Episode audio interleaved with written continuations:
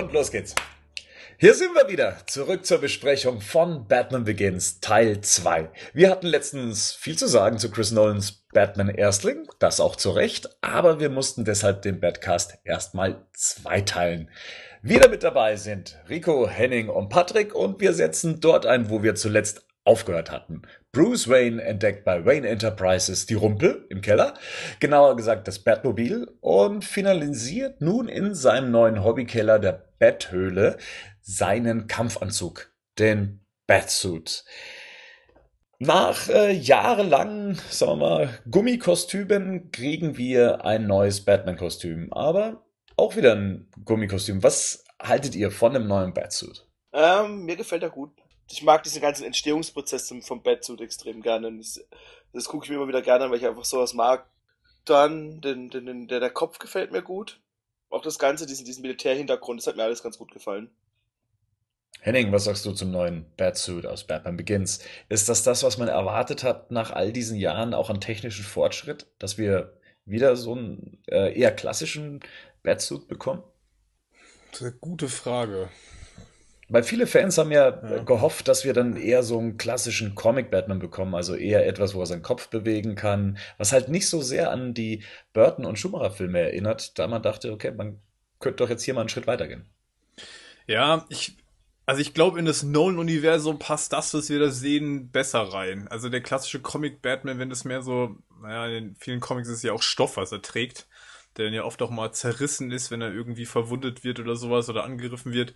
Ich glaube, in den ganzen, in das ganze Setting, was Nolan hier entwirft, passt es auf jeden Fall besser rein. Und äh, mich hat es jetzt persönlich nicht gestört. Ich schließe mich der Rico an. Ich fand es ganz spannend zu sehen, wie er entsteht, dass er auch irgendwie selber hergestellt wird und dass das einen ganzen, dass es diesen militärischen Hintergrund hat, finde ich, äh, fügt sich hier sehr harmonisch einfach in das Gesamtbild ein von dem Film und dem realistischen, wir hatten das ja im letzten Cast schon mal besprochen, in dem so, real, so realitätsnah wie möglich gestalteten Universum passt das ganz gut rein, finde ich. Mhm. Ähm, Patrick, gibt's äh, etwas bei dir, wo du sagst, wow, gefällt dir richtig gut an dem Batsuit oder gefällt dir etwas überhaupt nicht? Also mir gefällt beispielsweise, dass wir in einer Einstellung sehen, dass die Ohren eine Funktion haben. Eigentlich was schon Henning und Rico gesagt hatten, dass wir halt überall sehen, was für Funktionen da sind und wie die auch ähm, technisch umgesetzt sind. Und das fand ich damals im Kino sehr faszinierend und ich bin ein großer Fan von Origin Stories und fand das echt super. Also bei mir nur Daumen hoch. Das ist ähm, mein zweitliebster Anzug, würde ich sogar sagen. Ähm, und ja, also super umgesetzt und ähm, ich freue mich aber allerdings jetzt auch auf den ähm, von Batman vs. Superman, der wahrscheinlich nicht so technisch sein wird, äh, im normalen Anzug, also jetzt nicht dieser Metallanzug. Mhm. Du hast ja den Anzug gerade eben auf Platz 2 gesetzt in deiner Beliebtheitsskala. Wie sieht's bei den anderen aus? Rico, wo würdest du den platzieren? Also an Filmen, die wir bisher gesehen haben? Mhm. Dann ist er auch auf Platz 2. Auf Platz 1 wäre der, wo er danach hat, in den nachfolgenden Teilen. Genau, bei mir auch. Also genauso. Henning?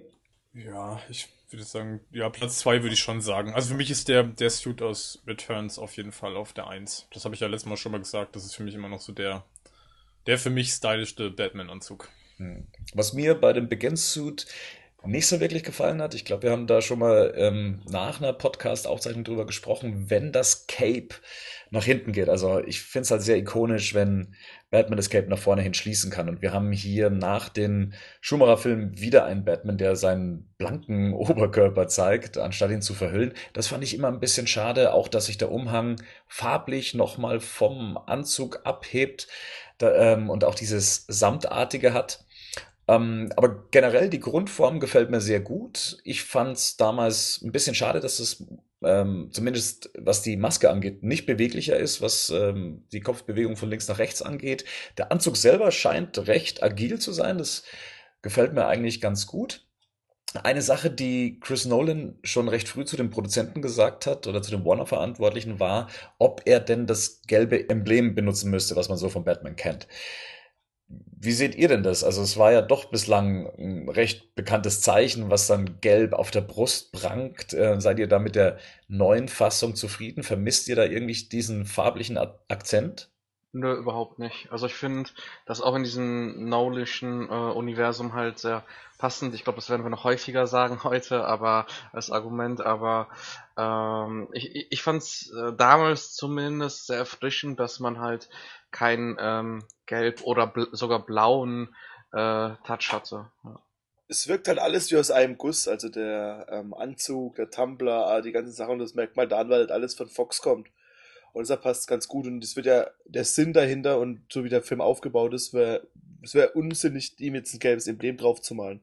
Er wieder unerkannt bleibt. Ich hätte sogar eigentlich erwartet, ähm, dass er den Gürtel noch ähm, dunkler macht, weil der schon heraussticht aus dem Dunkeln. Wäre sein erstes Erkennungsmerkmal. Und von dem her, zu dem, wie der Film aufgebaut ist, passt er schon ganz gut.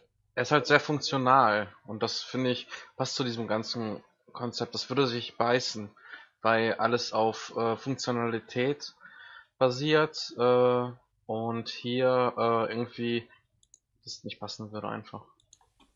Bernd, wie ist für dich? Gelbes Zeichen oder gelbes Emblem oder nicht? Ich mochte es schon immer gerne. Also ich mochte es in den Burton-Filmen. Äh, fand ich es immer ganz cool und ich vermisse es nicht wirklich. Ähm, auch weil in den ich weiß gar nicht, ob das zu der Zeit schon war. In den Comics hatte Batman dann eigentlich auch schon diesen Jim Lee-Anzug, in dem nur noch die schwarze Fledermaus vorne drauf war, ganz klassisch wie in Batmans ersten Auftritt in den Comics. Aber für mich, ja, in der ikonischen Darstellung von Batman zählte halt seit 1989 für mich immer das gelbe Oval auf seiner Brust mit, äh, als eines seiner größten Erkennungszeichen. Deswegen bin ich da so ein bisschen, ja, äh, zwiegespalten. Ich finde es halt schade, dass im Laufe der Trilogie das Zeichen immer kleiner wurde und mehr verschwand. Also, dass er nicht mehr irgendwie ähm, dieses wichtige Symbol der Fledermaus auf seiner Brust trug. Äh, Im Dark Knight äh, spätestens verkleinert sich das Logo ja dann auf so ein Minimum. Ja, aber ansonsten komme ich schon gut damit zurecht. Ja, das ähm, Kostüm ist handmade, haben wir ja schon drüber gesprochen. Also es fügt sich ganz gut ein und wir sehen ja auch Bruce Wayne in der Betthöhle, wie er immer an seinen Gerätschaften dann eben hantiert, noch die letzten Batterings, äh, Batterangs dann eben schleift. Ähm, und die Maskenlieferung kam an äh, und man, es gibt ja noch so Probleme mit dem Graphit. Ich weiß gar nicht, wurde das überhaupt im Film gelöst, das Problem? Es wurde doch gesagt von äh, Alfred, ja, wir hoffen mal, dass die nächsten 1000, 10.000 besser das halten. Da bin ich einfach davon ausgegangen, okay, nächste Lieferung, die gekommen ist, ähm, würde dann in Ordnung sein. Er sagt, glaube ich, aber auch dann, bis dahin sollten sie versuchen, nicht auf den Kopf zu fallen. Also er scheint auf ah, jeden Fall mit dieser Ausführung auf jeden Fall schon unterwegs zu sein. Was Bruce Wayne ja auch noch bedeutungsschwanger erwähnt, ist, warum er das Zeichen der Fledermaus gewählt hat. Und zwar, dass das äh, Tiere sind, die er fürchtet und er möchte, dass seine Gegner diese Furcht teilen. Ich weiß nicht, wie ist denn das bei euch? Habt ihr Angst vor Fledermäusen? Nein, vor Tauben. Nein, das wäre ein interessanter Superheld geworden, glaube ich. Ja, äh, ne, aber ich kann es voll nachvollziehen, weil ich auch so ein traumatisches Erlebnis mit Tauben hatte. Und ähm, ich musste daran denken, jetzt auch beim Schauen. Und ähm, finde das völlig logisch, ne, natürlich, klar. Vor allem ist, ist so eine Fledermaus, im Gegensatz zu einer Taube beispielsweise, kann die ja auch mal äh, sehr furchteinflößend werden für Leute, die vielleicht auch äh, jetzt nicht immer äh, in Höhlen rumlungern, sondern einfach irgendwo unterwegs sind, irgendwelche kleinen Gangster, die Drogen schmuggeln. Und von daher völlig logisch, finde ich auch sehr schön eingebracht. Auch wenn es so ein bisschen bedeutungs- oder sehr bedeutungsschwanger wirkt, finde ich das sehr gut. Weil man auch so diese Wichtigkeit erkennt und ähm, vielleicht Leute, die mit Batman auch nicht so vertraut sind, dann halt nochmal erkennen, okay, das hat jetzt nicht nur einen visuellen Zweck, sondern auch einen psychologischen. Ja, also ich habe auch keine Angst vor Fledermäusen. Ich muss allerdings auch jetzt auch zugeben, dass ich in der Realität noch nie, noch nie welchen begegnet bin. Also keine Ahnung, wie das dann aussähe. Seid ihr schon mal Fledermäuse in der Realität begegnet? Ja, also ähm, im Urlaub. In der Eifel ähm, gibt es ziemlich viele eigentlich, wenn du in ge etwas höheren Gebirgen bist, ja. Aber es ist nichts Schreckliches. Die schwirren halt rum und dann ist alles gut. Aber Angst hatte ich jetzt nicht. Ich hatte als Kind Angst vor Clowns, aber auch das hat sich irgendwie gelegt. Aber wenn mich eine zwei Meter große Fledermaus verprügeln würde, hätte ich wahrscheinlich auch vor der danach Angst. Also von dem her. Das ist ein gutes Stichwort, weil wir gehen jetzt an die Dogs Batmans ersten Einsatz. Äh, dort wird mit einer Lieferung gedealt. Ähm, bezüglich Drogen, von denen wir dann später erfahren, dass diese für Scarecrow beziehungsweise für äh, Ra's al Ghul sind. Ähm, und ja, hier kommen wir zur ersten inszenierten Szene von Batmans Auftritt. Wie fandet ihr seinen ersten Auftritt, den man ja kaum gesehen hat? Einfach nur wow. Also ich habe mir immer wieder eigentlich Batman so gewünscht. Ähm, nach, nach Burton sozusagen und fand das absolut gelungen. Also auch diese Thematik von wegen ähm, Nolan kann keine Action-Sequenzen inszenieren. Ähm, fand ich eigentlich schade, dass diese Diskussion aufkam zu dem Zeitpunkt von Batman Begins, weil ich es halt grandios fand, dass eigentlich immer weggeschnitten wurde oder immer sehr schnell geschnitten wurde, dass wir eigentlich Batman nie in Aktion sehen. Und das ist ja auch die Intention ähm, vom Training beispielsweise auch gewesen von Ra's al Ghul. Und von daher fand ich das ein bisschen schade, dass es dann auch später in der Trilogie geändert wurde. Und ähm, aber ich finde das absolut toll, auch später, wo dann äh, Falcone äh, als äh, Batman-Signal sozusagen die Origin bildet, finde ich einfach super toll, auch übernommen aus den Comics, einfach, äh, einfach sehr toll. Oder diesen Spannungsaufbau, wo wir diese Totale haben und die drei, vier Lampen oben und nach und nach äh, wird eine und eine weitere irgendwie zerschlagen und ähm, die Gangster flüchten dann teilweise sogar, finde ich super, super stark. Einer meiner Lieblingsszenen in der ganzen äh, Dark Knight Trilogie sogar. Ja, dem schließe ich mich an. Also ich finde es auch äh, richtig gut gemacht. Was ich eigentlich spannend finde und was ja so ein bisschen das, dieses Argument, ähm, Nolan könne keine Action-Szenen inszenieren oder warum das so seltsam geschnitten ist. Ich finde es eigentlich spannend gemacht, dass dieser erste Auftritt von Batman ja ständig in der Perspektive äh, der äh, Kriminellen bleibt. Also man sieht sie, man sieht ihn einfach nicht, weil man nicht die Perspektive des allsehenden Zuschauers hat, sondern so ein bisschen ihre Perspektive einnimmt und er kommt aus dem Nichts und ist wieder weg. Also das finde ich eigentlich sehr gut gelöst in dem Film und ähm, es baut auf jeden Fall Atmosphäre auf. Und ich meine, es wird ja in dem Film, wir gehen ja noch weiter, ähm, nimmt das ja immer weniger ab, nimmt das ja immer mehr ab. Also man sieht ihn ja immer mehr in Aktion und ich finde, als ersten Auftritt äh, ist es absolut gelungen. Da finde ich, passt es noch mit den schnellen Schnitten, weil da auch die Choreografie, die später öfters bemängelt wird in den, in den, in den die Kampfchoreografie in den, in den Filmen, man merkt halt, was er sein möchte und wie er, wie er dorthin kommt und wie er auch dann Angst verbreiten will. Das schafft er halt, weil halt auch die, dieser eine von den Falconi seinen ähm, Mitgliedern schreit dann, wer bist du oder wo bist du? Und du merkst halt wirklich, dass er auch verzweifelt ist. Die Szene fand ich auch immer recht stark. Ich fand sie im Drehbuch allerdings noch etwas stärker. Also das Drehbuch, muss man dazu sagen, ist ja vorher im Internet geleakt worden. Das war noch die eine der ersten Fassungen von David Goyer. Und als ich damals diese Sequenz gelesen habe, dass eben der Gangster da rückwärts geht und, und Batman hinter ihm auftaucht, Kopf über und dann ähm, nur einfach sagt, hier.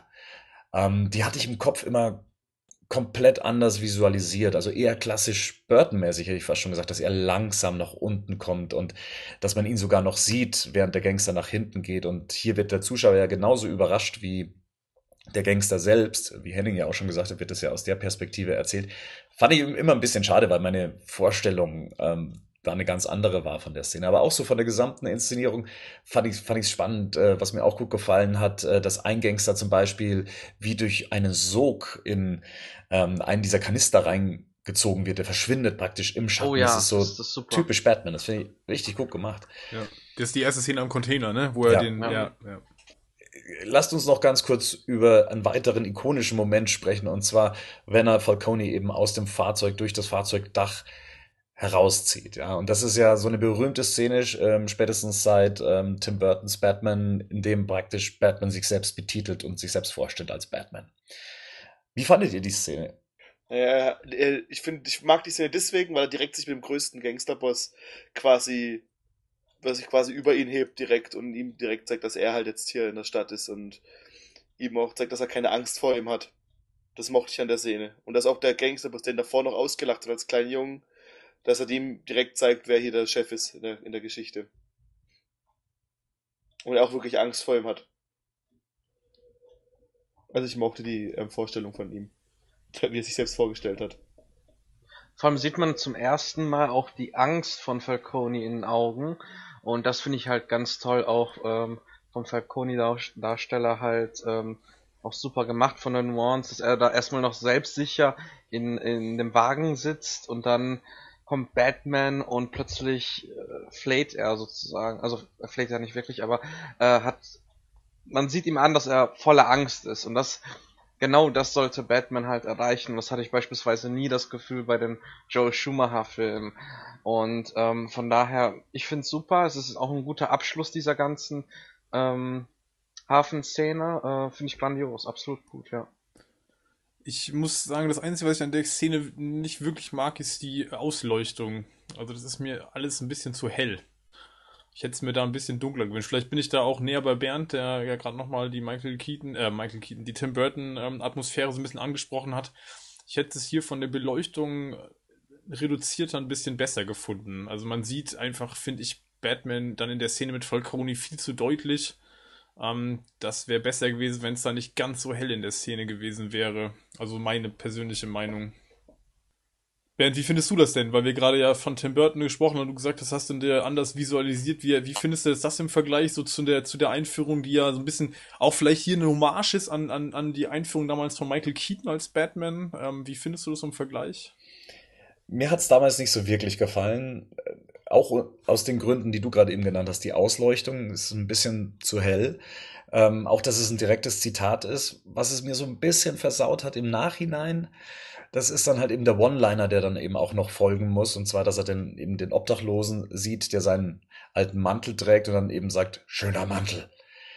Das ist mir ein bisschen zu sehr auf äh, Blockbuster-Kino gemacht, ein bisschen zu sehr durch die, äh, was ist das, dritte, vierte Wand durch.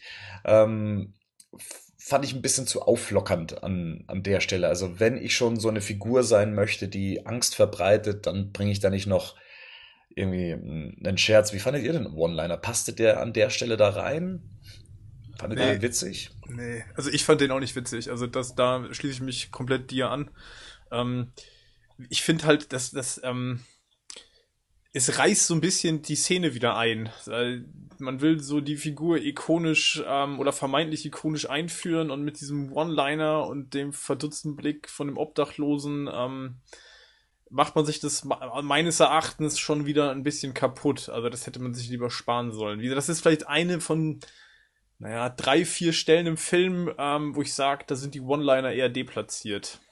Ich fand das eigentlich ganz cool. Ganz cool. Ähm, also ich, ich finde es erstens witzig und auf der zweiten Ebene habe ich das auch so verstanden, dass jetzt ähm, Bruce Wayne, Batman, ähm, halt für das jetzt einsteht. Das ist jetzt seine Mission und er muss Leute äh, haben, die jetzt über Batman auch reden. Also macht er nochmal auf sich aufmerksam und spricht dann an, damit der, dieser Obdachlose vielleicht seinen 20 Obdachlosen am, am, an der brennenden äh, Tonne irgendwie davon erzählt. Und ich kann mir das ja, gut okay. vorstellen, dass es so, so, so einen Effekt hat. Und von daher ähm, finde ich, das passt schon irgendwie, weil äh, wir sehen ja in den vorherigen, äh, in der vorherigen Stunde die ganze Zeit, wie sich Bruce Wayne sucht, er sucht sich. Ich hatte da das Gefühl bei der ganzen Szene und auch bei dem, ähm, bei dem Gag auch, dass er jetzt so, okay, jetzt hat er seine Mission gefunden, jetzt geht er los, jetzt, jetzt startet's.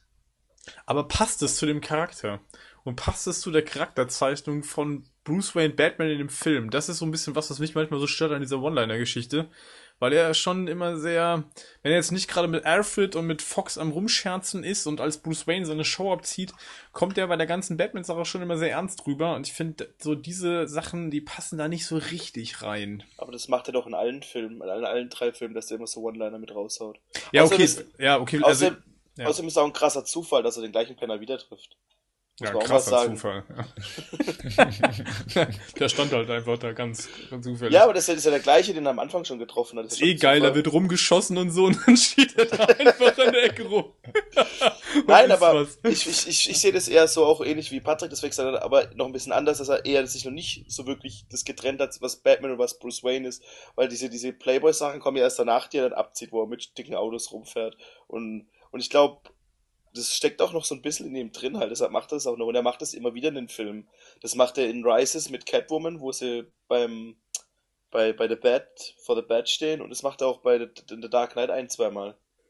Dadurch, dass es öfters vorkommt, jetzt nicht nur in einer Szene, finde ich es auch, dass es dann irgendwie wieder dazu passt halt. Also, also, ne, ich meine, äh, das stimmt schon. Also jetzt im Nolan, äh, in, in der Nolan-Trilogie mag das jetzt konsequent so durchgezeichnet sein. Für mich, ähm, das meine ich gerade mit Charakterzeichnung, ist es so, keine Ahnung. Für mich war Batman immer so der Schweiger. Das ist jetzt kein, kein Sprücheklopfender Superheld, der immer so ein, der noch so einen One-Liner raushaut. Ich glaube, dafür war dann eher Robin äh, oder Nightwing dann zuständig, auch in den Comics. Ähm, und da ist das so manchmal so, an so Stellen passt es für mich nicht. Also da hätte ich mir dann diese Batman-Szenen so ein bisschen düsterer gewünscht. Aber da bin ich vielleicht auch zu stark von den Tim Burton Batman-Film geprägt, was ich an Michael Keaton immer sehr geschätzt habe. So dieses völlig einsilbige und fast schon zynisch schweigende, das fand ich immer irgendwie ganz cool. Ja, ich weiß ja, keine Ahnung, mich hätte das hier, also wie gesagt, das, das, was mich am meisten stört, ist die Ausleuchtung. Also das, die finde ich irgendwie, ja, das stimmt schon. die finde ich misslungen. Also ist sehr hell, so der, der ganze Hintergrund ist extrem hell. Dann sieht auch, finde ich, die Maske mhm. auch schon weniger bedrohlich aus. Ne? Es ist ja immer so dieses Ding, stimmt, wenn ja. ich Batman irgendwie die Dunkelheit nehme, das ist eigentlich seine größte Waffe, dann ist das so ein bisschen albern, weil das Kostüm irgendwie, keine Ahnung, mit, mit, mit wenn es stark ausgeleuchtet ist, hat es eigentlich nichts Abschreckendes mehr. Ne? Also finde ich jetzt. Und in der Szene ist so ein bisschen also ich stimme Patrick zu, so das was Falcone, das ist, das wird gut dargestellt, so diese Angst, aber ich hätte es halt noch geiler gefunden, wenn es einfach halt in so einem dunkleren Szenario gewesen wäre, weil ich glaube, das noch mehr, noch einen größeren Effekt gehabt hätte. Ich glaube, der Film hätte doch besser ausgesehen, wenn er nicht immer diesen Orangefilter gehabt hätte. Der Orangefilter ist übrigens auf Wunsch des Studios ähm, auf den Film gelegt mhm. worden. Das war damals zu der Zeit ein recht moderner Filter. Und da hat Chris Nolan, glaube ich, auch mal in einem Interview erzählt, dass das ein Zugeständnis dem äh, Studio gegenüber war. Ich hätte halt voll geil gefunden, wenn man so das Auto gesehen hätte, wie Falcone seine, seine, seine, seine Schrotfinte oder seine Shotgun, die er da gerade lädt, so fertig macht.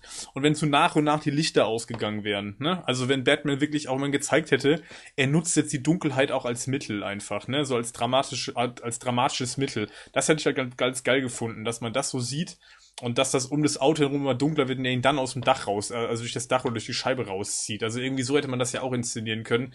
So finde ich das ähm, von der Wirkung so ein bisschen, ja, es wirkt so ein bisschen billig. Immer noch im Kontext davon, dass es nicht billig ist, aber gemessen an dem Rest des Films ist, ist das eigentlich ein bisschen schwach, finde ich. Dafür, dass es jetzt der erste Auftritt ist, ist es, ähm, oder die, sag ich mal, die, die letzte Szene des ersten Auftritts. Ich meine, da führt ja jetzt alles hin. Ähm, ja, weiß ich nicht. Hätte man, das hätte man besser machen können. Ja.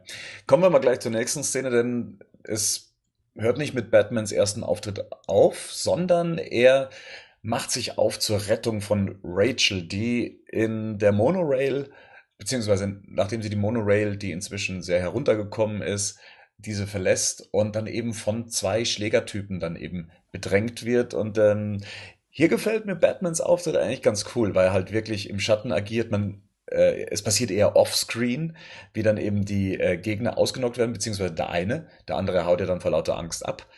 Und äh, Rachel zieht ihren Elektroschocker und zielt auf Batman. Und ich fand das immer wahnsinnig cool, wie Batman einfach nur da saß und einfach die, die, elektrische Blitze auf seinem Anzug einfach über sich ergehen ließ. Er, er zeigt sich wie ein übermächtiges Wesen in dem Moment, dem das überhaupt nichts ausmacht, ähm, dass er da gerade angegriffen wird. Das hat mir immer sehr gut gefallen.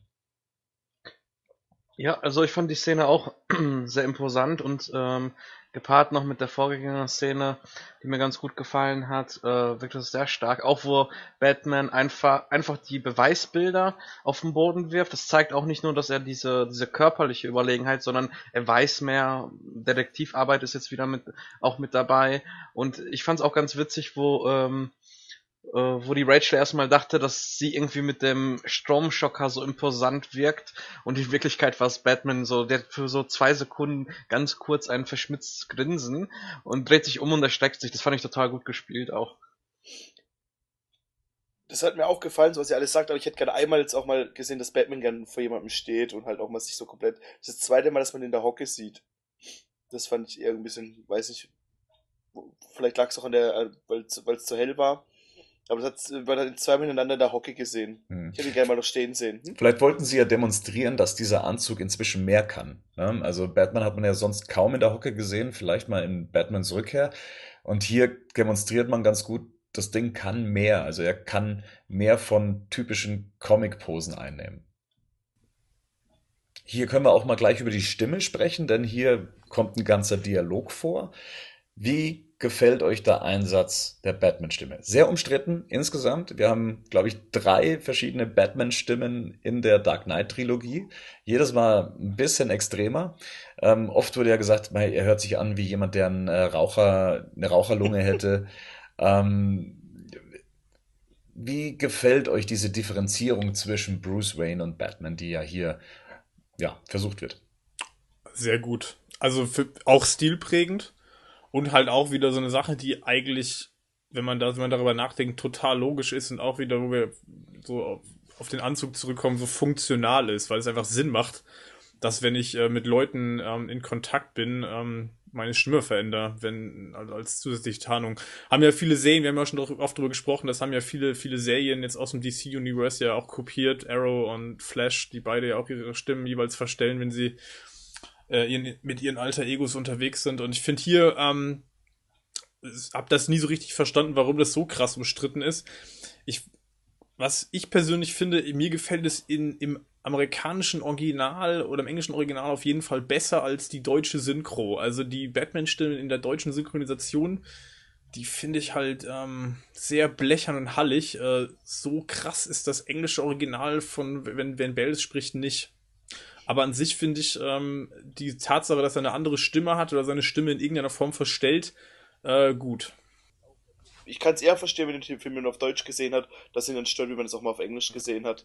Ich finde halt bloß, dass es auch wieder im Lauf der bisschen over the top. Also ich finde es gut, dass er mit Leuten, die er nicht kennt, so redet.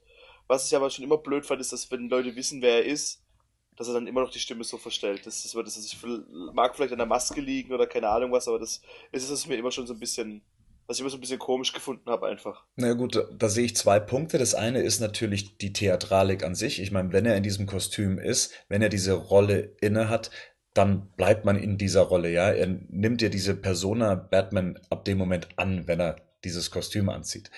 Und das Zweite ist, ähm, es wird zwar nicht im Film thematisiert, aber ähm, es gibt ja eben Bücher zum Film, also auch eben so Technik-Guides und so weiter. Und diese Stimmenverzerrung soll über seine Maske passieren. Also er soll einen Stimmenverzerrer in der Maske haben, was ja auch an und für sich logisch ist, weil seine Maske sowieso so technisch ausgestattet ist, was die Ohren angeht, die dann gleichzeitig als, ähm, äh, was sind das, Funkantennen äh, fungieren. Also zumindest diesen Aspekt hätte man vielleicht erwähnen sollen, damit dann eben solche Gedanken erst gar nicht aufkommen. Also es macht ja auch einfach, wenn man darüber nachdenkt, ich meine, das hat man vorher jetzt nie, in den Comics muss man das nicht thematisieren, weil man halt nichts, Audi nichts Auditives hat. Aber wie gesagt, ich spreche mit Leuten, die mich auch kennen und die mich auch ohne Verkleidung kennen, wie jetzt in dem Fall mit, mit Rachel. Ähm, und jeder weiß ja sofort, eine bekannte Stimme würde man mit jeder Maske der Welt erkennen. Also wenn ich eine Stimme kenne, erkenne ich die einfach, wenn die mit mir spricht. Von daher macht das ja nur Sinn, dass jemand, der irgendwie in einer Verkleidung rumläuft, sich die Stimme verstellt, wenn er, wenn er nicht erkannt werden will. Also das macht ja eigentlich nur Sinn. Deswegen ja, finde ich das. Ja, sorry, Patrick. Äh, man, man darf ja auch den Aspekt nicht vergessen, stellt euch vor, irgendein Gegner hört Batman ab. Äh, da wäre es ja blöd, wenn irgendwie Alfred und Batman miteinander reden würden und ein Gegner würde das hören. Zu Ricos Punkt, dass äh, er mit vertrauten Personen äh, nicht normal redet. Also ich finde das schon sehr logisch und muss auch sagen, ähm, ich gucke auch lieber Originalversionen von Filmen, aber finde hier auch die Synchro hat's echt toll gelöst, weil man vielleicht immer so auf die deutschen Synchrosprecher ein und ich finde ich persönlich finde es echt angenehm. Also ich muss da nochmal eine Lanze brechen. Ich bin großer Synchro-Fan. Das wollte ich damit gar nicht sagen. Das ist nur so ein Beispiel, wo ich finde, dass das in der deutschen Variante nicht so ganz gut gelöst worden ist. Ähm, der David Nathan, der den Christian Bale synchronisiert, ähm, das klingt ein bisschen arg blechern. Ähm, das finde ich bei Bale im Original gar nicht so schlimm. Also ich weiß jetzt auch nicht, ob das im englischsprachigen Raum wurde das ja auch kontrovers diskutiert. Das hat das ja nicht, nicht zwingend was mit der Synchronisation zu tun. Das ist nur so ein Punkt, der mir halt aufgefallen ist, wenn ich den Film im Original gucke, dass mich das dann ähm, mich stört es im Deutschen jetzt auch nicht wirklich, aber ich finde es einfach besser gelöst im, im, im, englischen Original. Also die deutsche Version wurde auf, äh, auf jeden Fall mit technischen Hilfsmitteln auf dieses Niveau gebracht. Ja, ich bin genau. mir nicht sicher, ob die, äh, das amerikanische Original auch technisch nachbearbeitet wurde oder ob Bale tatsächlich so sprechen konnte. Also ich weiß gar nicht, bei Bale klingt es für mich gar nicht jetzt unbedingt nach einem Stimmverzerrer. Also der spricht halt einfach nur anders. Also es spricht jetzt nicht, es hört sich jetzt nicht irgendwie beim ersten Hören wie ein technisches Hilfsmittel an. Er spricht den halt einfach, das, das klingt halt irgendwie sehr, ja, das klingt halt sehr wütend, sehr animalisch, der brummt halt richtig so. Und das kommt im Original, in der Synchronisation klingt es halt sofort nach technischem Hilfsmittel. Und das klingt halt, wie gesagt, für mich halt sehr tech, sehr, sehr blechern ähm, wo ich sage, das klingt im Original eigentlich besser. Da klingt es gar nicht unbedingt auf ein, beim ersten Hören wie ein technisches, wie ein technisches Hilfsmittel. Was ja auch noch so Batman-typisch ist, ist das Verschwinden. Ja, und das äh, demonstriert er hier auch schon bei Rachel. Sie hebt die Beweisfotos auf und Batman verschwindet, beziehungsweise ist schon verschwunden, wenn sie wieder aufblickt. Fand ich auch immer ganz cool, dass dieser Aspekt aus den Comics übernommen wurde, später dann nochmal verstärkt mit äh, Commissioner Gordon dann in den späteren Teilen auch und das dann auch gleichzeitig zum Scherz gemacht. Ist ja auch in den Comics ein super beliebter Running Gag, ne? Ja. Immer wieder, dass das immer wieder gemacht wird und ist auch immer wieder gut. Also, das gehört einfach dazu so ein bisschen. Hm? Ja. Das gehört dazu und es zeigt auch immer, wie erhaben Batman über die Situation ist. Inzwischen trifft äh, Gordon beim Tatort an den Docks ein ähm, und hier wird demonstriert, wie das Bat-Signal funktioniert. Und zwar wird einfach mal der Gangsterboss auf einen Riesenscheinwerfer montiert. Ähm, ja, finde ich eine schöne logische Herleitung, also zumindest ähm, schön symbolisch im wahrsten Sinne, wobei ich mir immer gedacht habe, oh mein Gott, Falcone, der muss danach den Sonnenbrand seines Lebens haben. ja, oder? Das stimmt. Oder ob die Klamotten das überhaupt aushalten, das ist dann die nächste Frage. Aber ja, okay, gut, das ist dann vielleicht der Punkt, wo es nicht mehr so ganz realistisch ist. Ja, aber stimmt, der mit dem nackten Gesicht auf der Seite drauf, ne? Ja. Ja, ja. ja, aber trotzdem, also von der Symbolik her auf jeden Fall auch ähm, sehr gut gelöst, finde ich. Es hat auch arg brutal gewirkt. Ich meine, du musst dir vorstellen, der ist aus dem Auto rübergeschleift, wahrscheinlich noch K.O. geschlagen und dann an das Ding dran gebunden. Also das hatte ich davor noch nicht gesehen. Mit Ketten vor allem auch, ne? Also sehr martialisch. Ja, ja. ja der, der, der, der, der macht da keine Gefangenen. Also das sieht man direkt.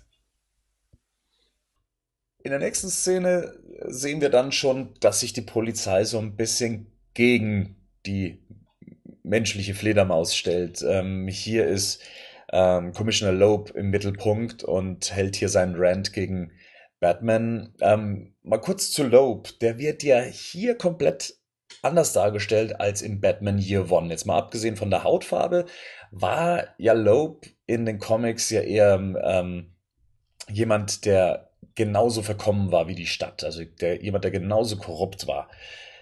Findet ihr dann so einen Wechsel der Figur, also von der Charaktereigenschaft gut oder ist man froh, dass überhaupt die Figur mit drin ist, um einen Bezug zum Comic zu haben? Also ich fand das ganz, ähm, ganz passend, ganz cool auch, weil man sozusagen in den drei Teilen ähm, sieht, wie auch ähm, Gordon sozusagen immer mächtiger wird. Und ähm, ja, also mich hat es nicht so großartig gestört, dass die Figur da etwas äh, positiver ist. Mir kam auch immer die Figur, ich weiß nicht, wie es euch geht, aber mh, immer so etwas schmierig vor, als ob er, ähm, als ob er von außen hin so gutmütig getan hat, aber dem habe ich auch irgendwie nicht ganz getraut. Also es war mir ein bisschen zu, zu glatt für diese Stadt. Bernd, wie ist bei dir, Commissioner Lob? Ja, äh, fein. Es ist halt nur so, dass man sich dann schon denkt, wenn man sich versucht, so nah an ein Comic-Original zu halten, dann hat es mich schon so ein bisschen irritiert, dass er natürlich jetzt eine ja, andere Charakterzeichnung hat als in den Comics, weil das ja da schon ein Schwergewicht auch war. Aber klar, so wie er aufgeladen ist im Film, funktioniert er auf jeden Fall. Zumal es zeigt, dass die Polizei nicht komplett am Arsch ist. Ähm, ähm, die Stadt vielleicht ja und vielleicht auch innerhalb ähm, der verschiedenen ähm, Strukturen der Polizei. Aber ähm, der Fisch stinkt hier zumindest nicht komplett vom Kopf. Von dem her bin ich damit schon fein. Also ist jetzt nicht das größte Vergehen an einer wichtigen Figur, sagen wir es mal so. Lasst uns dann nochmal kurz zu Bruce Wayne kommen, der ja dann spät nachmittags um, ist es 15 Uhr, 16 Uhr, von Alfred geweckt wird. Ähm, er sich nochmal so beschwert, dass ja Fledermäuse nachtaktiv werden. Und ähm, ja, man sieht dann auch die Auswirkungen seines Kampfes, beziehungsweise Alfred ist sehr beunruhigt, Wunden an seinem Körper.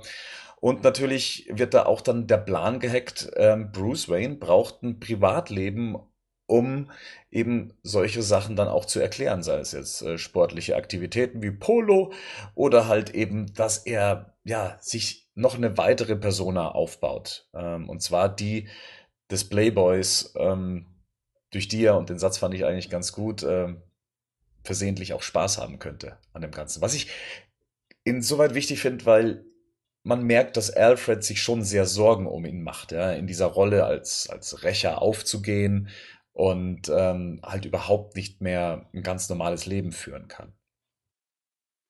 Also, bei der Szene ähm, habe ich mich sehr an American Psycho erinnert gefühlt, weil er in, in der ersten Montage von American Psycho auch sehr viele Liegestütze macht und ähm, irgendwie so diese Entschlossenheit und auch die Frisur erinnerte sehr stark daran. Ich finde es aber auch sehr gut, wie ähm, Michael Caine diese Rolle ausfüllt. Also ähm, das ist einfach super gemacht. Auch so diese Herzlichkeit, das kann Michael Caine einfach und ähm, finde ich wesentlich besser als bei den alten, äh, bei der alten Alfred-Darstellung, wo natürlich das Drehbuch das auch nicht so ausführlich hingegeben hat. Dann beginnt die eigentliche Story des Films. Zumindest Batman ist eingeführt, sein Charakter ist aufgebaut und jetzt kommen wir, jetzt nimmt die eigentliche Story Fahrt auf, indem ähm, bei Wayne Enterprises eben gemeldet wird, eine ihrer technischen Erfindungen wäre gestohlen worden und zwar ein Mikrowellentransmitter oder was war das nochmal? Auf jeden Fall ein Gerät, was ähm, die Wasservorräte der Gegner ähm, in Dampf auflösen lassen sollte. Verlässt für euch der Film ab dem Moment so ein bisschen die Spur, die er vorher eingeschlagen hat? Also ich finde schon, dass der Film ab da an etwas konventioneller und für mich etwas ähm, schwächer wird, aber auf einem sehr hohen Grad. Also jetzt nicht, dass ich den Film schlecht finde, ich finde ihn ja großartig, aber ähm, ich fand halt immer so die erste Stunde, wie Batman, äh, wie Bruce Wayne zu Batman wird einfach großartig und ähm, das fand ich eher dann sekundär interessant, aber immer noch auf einem hohen Niveau. Aber es ist schon ganz, ist schon ganz erstaunlich, dass man ja eigentlich sagt, so der Anfang des Films, wo Batman eigentlich gar keine große Rolle spielt, sondern die Person Bruce Wayne, die man ja auch aufbauen wollte, dass das so der bislang interessanteste Teil des Films war. Wäre ja auch ein großes Risiko gewesen. Ich meine, wir haben jetzt über eine Stunde lang Batman nicht gesehen. Ich wollte gerade sagen, selbst für Comicleser, also ich glaube, Batman ist einer der wenigen Charaktere, zu dem es wirklich relativ wenig Origins-Stories wirklich gibt. Also es gibt immer wieder neue Interpretationen, die fangen aber dann schon an, wenn Bat da, da existiert Batman in der Regel einfach schon und ist da. Also immer an, an verschiedenen, zu verschiedenen Zeitpunkten seiner, seiner Batman-Karriere vielleicht, aber es ist, er ist immer schon Batman. Also wirklich, wirklich Origin-Stories im, im klassischen Sinne, wo man auch dann sieht, wie, wie er aufwächst und wie er zu dem wird, was er dann letztendlich als Batman darstellt oder ist, eigentlich relativ wenig. Von daher glaube ich, ist das eigentlich das, was an dem Film damals so neu war, sich frisch angefühlt hat und glaube ich so im Nachhinein auch der beste Teil von dem Film ist. Mal so grundsätzlich gefragt, bräuchtet ihr jetzt noch mal eine Origin Story? Oder hat man sich inzwischen nicht satt gesehen, aber ist damit alles bedient worden? Ich meine, wir haben von Spider-Man x-mal jetzt seine Origin Story gesehen. Bei Batman wie Superman wird uns zumindest die Ermordung der Waynes nochmal gezeigt, aber müssen wir doch mal sehen, wie aus Bruce Wayne Batman wurde.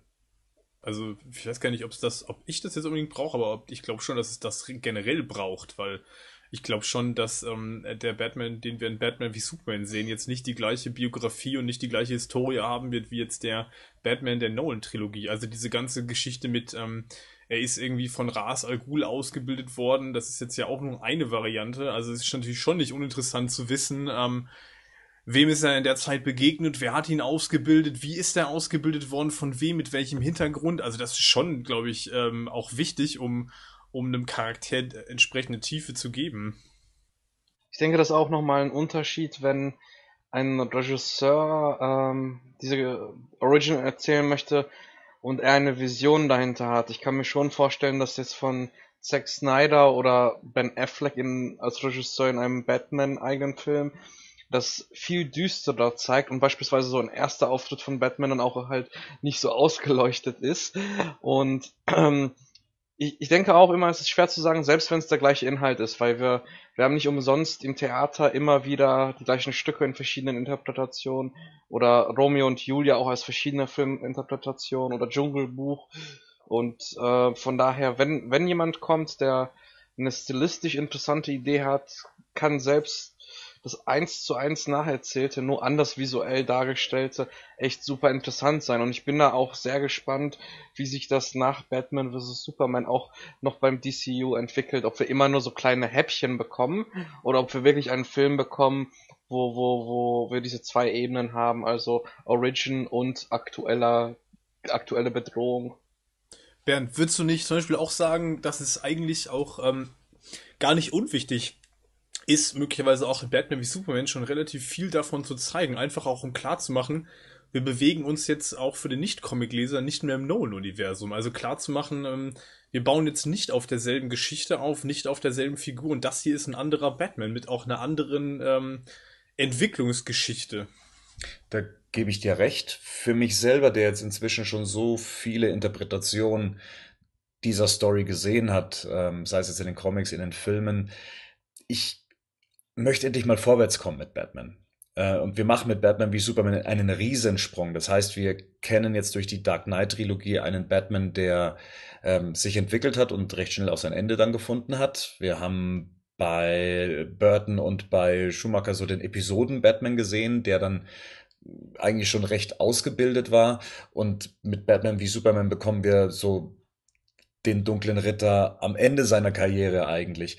Also ich, ich möchte eigentlich nicht nochmal irgendwie von vorne anfangen, sondern ich hätte gerne mal Batman in ein Universum, das etabliert ist und in dem er mit Gegnern und Feinden kämpfen kann, ohne nochmal zu erzählen, wie er denn unbedingt entstanden ist und was für einen Weg er jetzt durchgemacht hat. Denn vom Prinzip her ist es jetzt zumindest klar. Ich verstehe dich, wenn du sagst, okay, ähm, er wird bestimmt eine andere Agenda haben. Er kommt von woanders her oder er hat was anderes durchgemacht. Aber inzwischen glaube ich, auch da die Filme jetzt noch nicht so alt sind, ich meine, es sind jetzt elf Jahre, ähm, ist das noch recht präsent im Kopf. Und das ist auch eben das, was mich halt bei Spider-Man dann eben auch so gelangweilt hat, diese Geschichte nochmal neu aufzurollen mit ein paar neuen Aspekten, aber generell bleibt es ja letztendlich die gleiche Geschichte. Für Fans, wie gesagt, wir sind, wir sind halt Nerds, so. Ich glaube, das ist was anderes, so. Dass wir da keinen Bock drauf haben, ist klar, aber ich glaube schon, dass das fürs größere Publikum schon mal wichtig ist, diese Trennung zu machen, weil ich auch, glaube ich, also ich selber kenne unglaublich viele Leute, die sind halt über, über diese Nolan-Trilogie überhaupt erst zu Batman gekommen. Und die werden sich dann bestimmt Fragen stellen, äh, warum ist es jetzt so und wieso ist das, wieso passt das dann nicht mehr zu dem, was ich bisher gesehen habe? Und das und das macht doch gar keinen Sinn, wenn die Vorgeschichte so und so war und ich gar keine alternative Vorgeschichte gesehen habe. Aber wie gesagt, das führt jetzt halt weg von Batman Begins, aber ich glaube schon, Nicht dass so das, wirklich. Ich Ja, möchte hier ich- nämlich noch kurz einhaken. Ähm, Ich Patrick, kann auch sorry. noch. Ja, ähm, weil tatsächlich, das wollte ich eigentlich erst am Ende des Podcasts bringen, aber es passt jetzt gerade so gut. Es gab damals Leute, die haben wahnsinnige Probleme gehabt, Batman Begins einzuordnen. Die dachten, es wäre die Vorgeschichte zum Tim Burton Batman.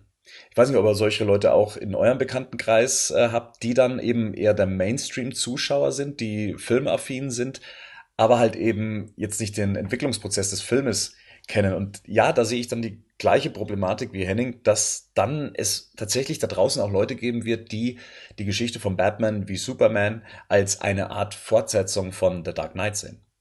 Hier, glaube ich, ist die Gefahr groß, dass da Leute sagen werden, äh, das ist aber nicht der Batman, den ich kennengelernt habe. Und das ist nicht der Batman irgendwie, der gegen den Joker gekämpft hat. Und das ist nicht der Batman, der am Ende von Rises, das macht ja alles gar keinen Sinn so. Und da ist, glaube ich, schwierig so, dieses Grundgerüst von Batman, welches ist das jetzt? Wenn ich, wenn ich als, nehmen wir mal jetzt den Normalzuschauer, der, wenn du sagst, der hat ein Grundgerüst von Batman, was da ist, dann ist es das aus dem Nolan-Universum möglicherweise. Und dann habe ich, äh, dann habe ich mit dem, der Zuschauer wird ein Problem haben mit diesem Batman, den wir dann jetzt sehen werden, zumindest was bisher anhand der Ausschnitte und, An und Ansätze, die wir kennen, ähm, vom, zu erwarten ist. Ich möchte jetzt noch kurz Patrick bitte äh, zu Wort Ja, kommen sorry, lassen. Der ja. versucht schon ein Nee, bisschen nee, länger. ist ja cool, wenn wir so eine Diskussion haben. Nee, aber ich habe ich hab immer so meinen Kreis, wo ich Trailer hinschicke und immer gespannt bin, weil die gerne ins Kino gehen, auch mehrmal im Jahr, mehrmals im Jahr, aber ähm, nicht so nicht so aktiv in Foren sind. Beispielsweise meine Mutter oder, oder irgendwie Freunde, die halt äh, gerne mitkommen, aber gar nicht so Bescheid wissen. Und ich habe immer die Antwort bekommen, ey, cool, cool, Ben Affleck macht den Batman super, äh, ist er irgendwie aus dem Valencia-Urlaub wieder da und ähm, ist das jetzt, äh, wieso ist Michael Caine jetzt nicht der Alfred? Also wirklich jeder, der, dem ich das geschickt habe und der jetzt nicht so drin ist, hat mich direkt gefragt, wieso der plötzlich wieder aus, aus seinem Ruhestand zurückgekehrt ist und warum das äh, Ben Affleck ist. Und dann musste ich erstmal erklären, oh no, das ist was ganz anderes, das ist ein ganz anderes Universum. Ähm, da werden wir noch sehen, was da kommt. Und ich denke schon, dass es irgendwie kommuniziert wird. Allein, wir sehen wieder natürlich die Erschießung der Waynes äh, haben wir ja schon im Trailer gesehen, dass das gezeigt wird. Und ich bin mal auch gespannt, was da weiter gezeigt wird. Aber ich denke schon, dass wir ein paar Fetzen auf jeden Fall bekommen müssen.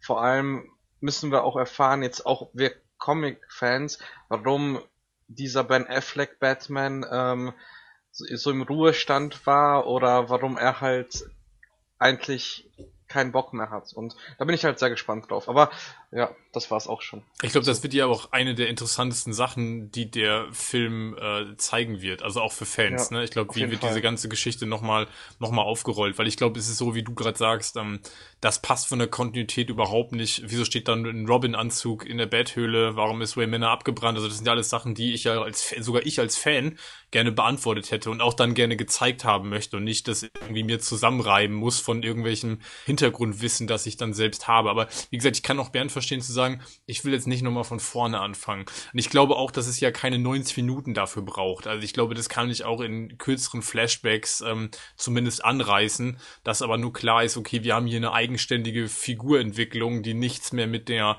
Nolan-Trilogie zu tun hat. Steigen wir wieder ein in den Film. Und hier lernen wir jetzt eine neue Persona kennen, und zwar die Maske des Bruce Wayne. Er ja, frönt das Leben eines Milliardärs, trifft sich mit mehr oder weniger Bekannten in einem Hotel, welches er dann auch direkt dann auch kaufen möchte, fährt mit einem fetten Lamborghini, äh, Lamborghini, Entschuldigung, vor ähm, und hat auch noch so äh, zwei Mädels im Arm. Ich finde, das es spielt Christian Bale großartig. Also diese drei verschiedenen Persönlichkeiten, das, das muss man erstmal schaffen, das auch äh, darstellen zu können. Ich glaube, das ist halt eine Szene, die wirklich stark ist, um auf das zurückzukommen, was Bernd gerade gesagt hat, so diese drei verschiedenen Persönlichkeiten, die wir haben, wo Christian Bale so ganz, ganz kurz switcht er, ne? Ja. So, er spielt diesen Playboy, dann begegnet er ihr, ist erstmal so völlig verdutzt, hat wieder sein ernstes Gesicht und geht dann nach so ein, zwei Dialogzahlen wieder so in dieses Playboy-Ding irgendwie zurück. Ähm, das ist halt sensationell gut gemacht einfach. Ja, und dann fällt er auch gleich wieder in sich zusammen, um ihr dann auch eben zu zeigen, zu zeigen, das alles hier bin ich nicht. Ja, ähm, das ist, ja. er ja, möchte ihr so eigentlich stark. praktisch sagen, ich, ich spiele das Ganze. Nur, was natürlich dann eben auch zu dem Satz, der ja gar nicht so verkehrt ist, eben zu sagen, ja nicht das, ähm, was wir, was wir im Inneren sind zählt, sondern das, was wir tun letztendlich. Ist ja für den späteren Verlauf des Films ja auch wichtig. Aber es ist halt einfach auch sensationell, wie da gezeigt wird, dass ihm halt dieses, diese Seite, die er spielen muss, dass ihm das eigentlich überhaupt nicht behagt. Ne? Das ist zweckmäßig. Das muss er machen, da fühlt er sich mehr zu gezwungen. Das macht ihm nicht wirklich Spaß. Also es macht, glaube ich, Bale Spaß, das zu spielen. Das hatten wir ja gerade schon. Ich glaube, das mag er. Das war bei American Psycho schon zu sehen, dass ihm diese Art von Szenen irgendwie gefallen. Ähm, da ist Spielfreude pur, die da, die da rüberkommt. Aber es ist halt schön zu sehen in der, in der, in der Szene, dass es äh, Bruce Wayne eigentlich nicht gefällt, dass er das machen muss. So dieses bisschen, bisschen, dieses bisschen, dieses Oberfläche, das bisschen blöde, bisschen einfältige, was da doch so ein bisschen durchkommt, ähm, das ist er ja eigentlich nicht. Und man merkt in der Szene, finde ich, es gut, oder es ist gut dargestellt, dass ihm das nicht behagt. Er ist ihm, ist ihm auch unangenehm, ne? Also vor Rachel ist es ihm peinlich, so ist ihm peinlich. Er macht da jetzt irgendwie so Show, die kommt plötzlich da rein, die gehört für ihn da gar nicht hin, das passt gerade nicht, die taucht da irgendwie auf und er, er fühlt sich jetzt so ein bisschen ertappt, ne? Und, und er will, er will auf gar keinen Fall, dass die auch, auch nur eine Minute annimmt, das wäre jetzt er. Und das ist, ähm, das ist einfach super gut. Das gibt dieser Figur und diesem Charakter halt in dem Augenblick unglaubliche Tiefe. Ich muss gerade gucken, was die nächste Szene ist. Jonathan Crane tritt auf. Da besucht der Falcone, glaube ich, das kommt jetzt, ne? Wo er das erste Mal aus Scarecrow ist. Ja, generell, ähm, Jonathan Crane, was sagt er zu der Darstellung von äh, Killian Murphy? passt die Figur in das Setting, passt er überhaupt in die Rolle?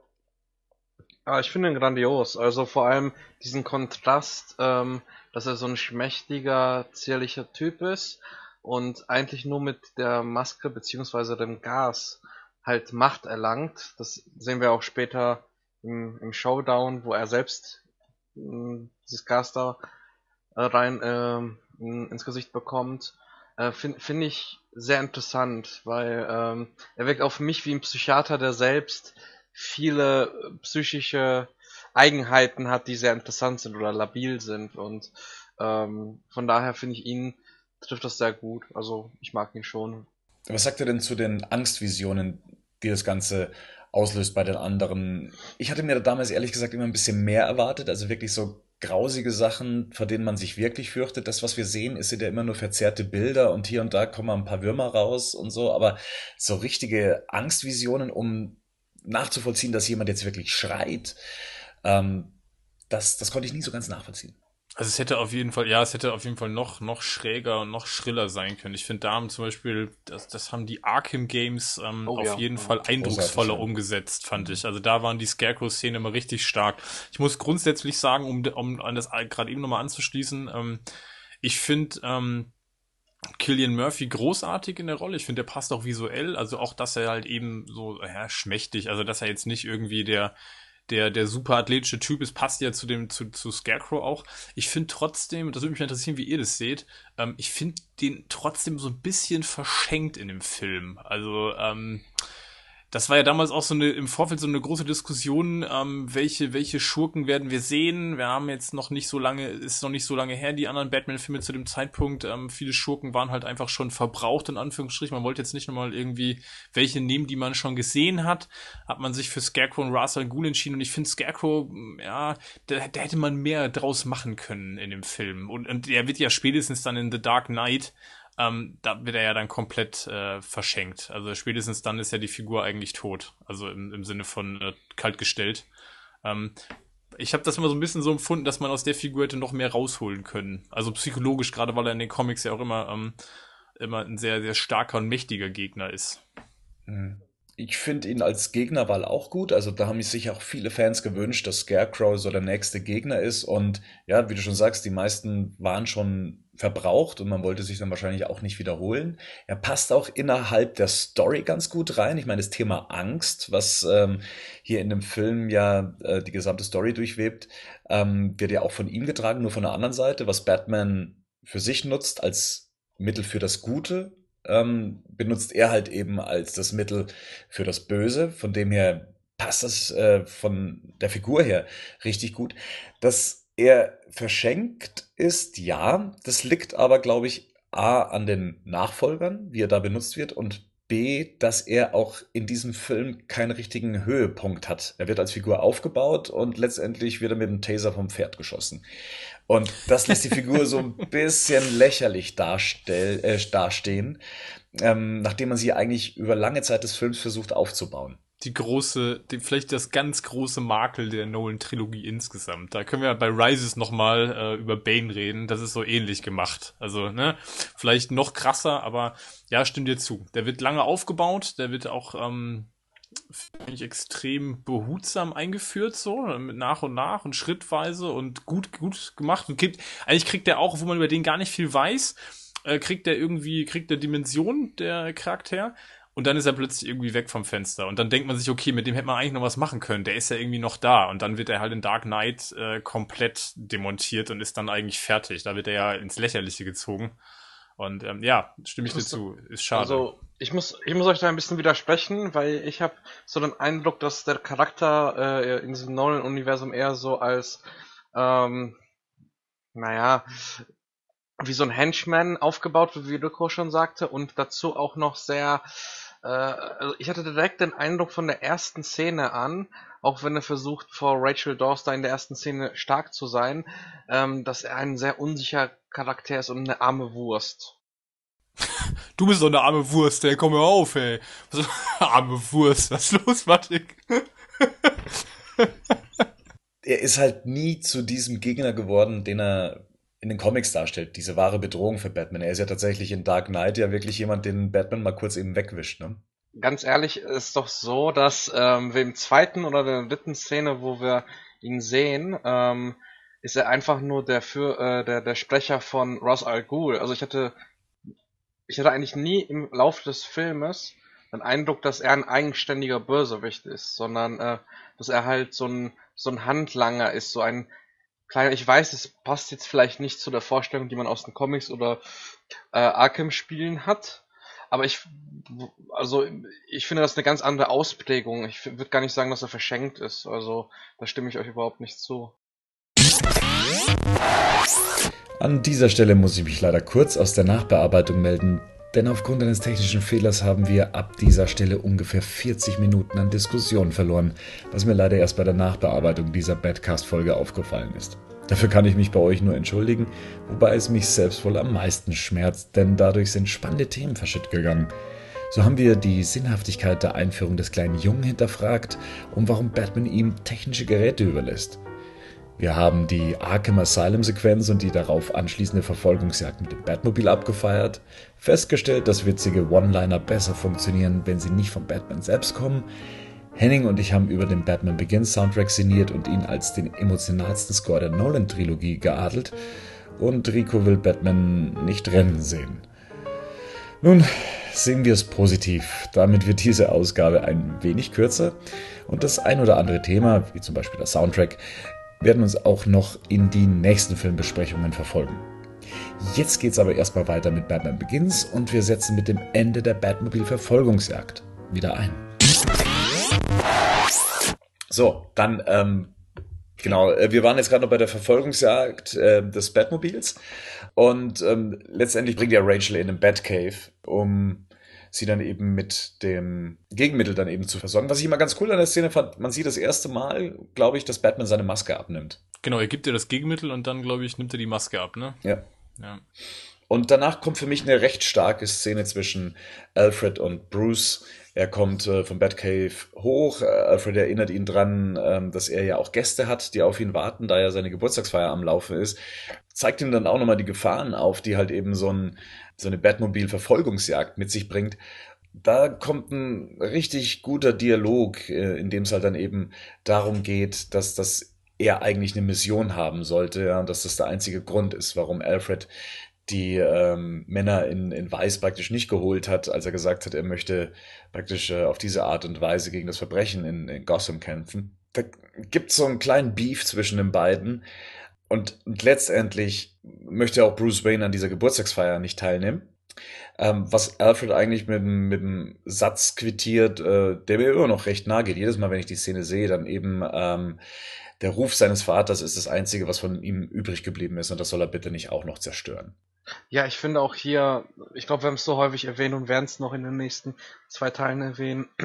Michael Kay macht das einfach super. Also ähm, also das Ping-Pong zwischen den beiden ist immer sehr charismatisch und ähm, ist einfach super. Ich fand auch generell die ganze äh, Geburtstagsparty-Szene sehr, sehr schön. Und ähm, ja, was mich ein bisschen gestört hat, oder nicht nur ein bisschen, sondern das war, glaube ich, die, die Szene, die hätte ich am liebsten gerne weggeschnitten in meiner persönlichen Fassung. Ähm, ist da, wo Alfred Rachel ins Auto manövriert und dann diese zwei ähm, Leute aus der Küche, glaube ich, dann mhm. hergucken und er dann irgendwie so einen Spruch ablässt. Also das, das hat mich total gestört. Irgendwie. So tief ins Glas geguckt oder so, ja. sagt, die, sagt er, glaube ich, ne? Ja. Und das, genau. fand ich, das fand ich witzig, ehrlich gesagt.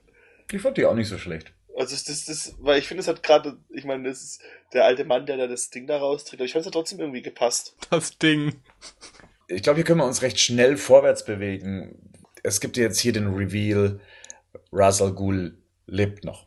Ich weiß nicht, ihr habt das Drehbuch ja vorher nicht gelesen. Wie hat denn das auf euch gewirkt? Also äh, für euch war das ja wahrscheinlich dann die Überraschung des Films, nehme ich mal an, oder? Äh, nee, also ich fand ähm, schon damals, äh, als gesagt wurde hier mit, mit äh, Scarecrow, äh, Russ Ghul wird in die Stadt kommen, dachte ich schon, oh, okay, bin mich mal gespannt. Wobei Reza Ghul haben sie nie gesagt. Er hat nur gesagt, ach, er kommt. Und wenn so, er kommt, dann möchte okay. ich mit dabei sein. Also der Name selber wurde nie genannt. Okay, aber ich habe ich hab's mir dann, glaube ich, dazu gedacht, weil äh, es nicht viele andere Personen gab zu dem Zeitpunkt, die wir kannten, die nochmal auftreten würden. Und ähm, ich habe mir dann direkt schon gedacht, dass Lime Neeson halt ähm, Russ Al Ghul ist, weil halt, äh, wer war das nochmal, Ken Watanabe oder Watanabe. war das ja? Ja, genau. Der, ähm, der war das war halt ein One-Trick-Pony, das, das war mir direkt klar, wo ich den gesehen habe, wo der ein, zwei Sätze nur gesagt hat, dass er das nicht ist. Und ähm, ich fand's aber cool vom Pacing her gemacht, dass wir erstmal diesen anderen Gehilfen sehen, der auch äh, so ein asiatisches Aussehen hat und diese alte Dame dann sagt, ah ja, ein Herr möchte sich sprechen. Das fand ich total clever inszeniert. Ich habe jetzt nicht so gedacht, wow, was für ein Plot-Twist, sondern ich habe eher gedacht, ah, okay.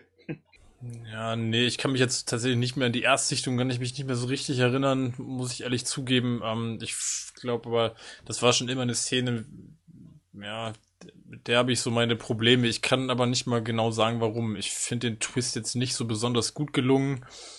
Ähm, ja, wie gesagt, Ras Al Ghul ist halt auch nochmal die Darstellung von Ras Al Ghul ist vielleicht auch nochmal so ein Thema, aber ja, kann ich jetzt nicht sagen, ob das bei der Erstsichtung jetzt für mich so eine riesen Überraschung war. Ich glaube nicht, das haben die anderen beiden ja auch schon richtig gesagt, das deutet sich ja den ganzen Film über lang schon auch so ein bisschen an.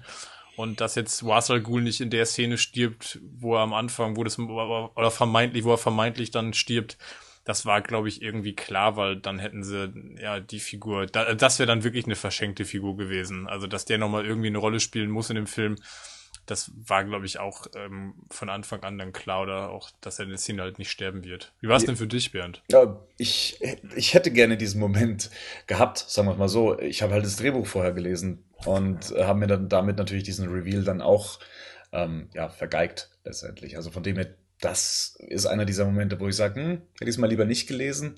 Du hast aber auch gerade eben gesagt, ja, Ras in der Darstellung ein Thema für sich, aber dafür sind wir ja hier, äh, auch um gerade im Vergleich mit der Comicfigur Ras ähm, die Figur zu vergleichen. Wie findet ihr denn die Darstellung? Oder gerade eben Henning, bleib mal gleich bei dir.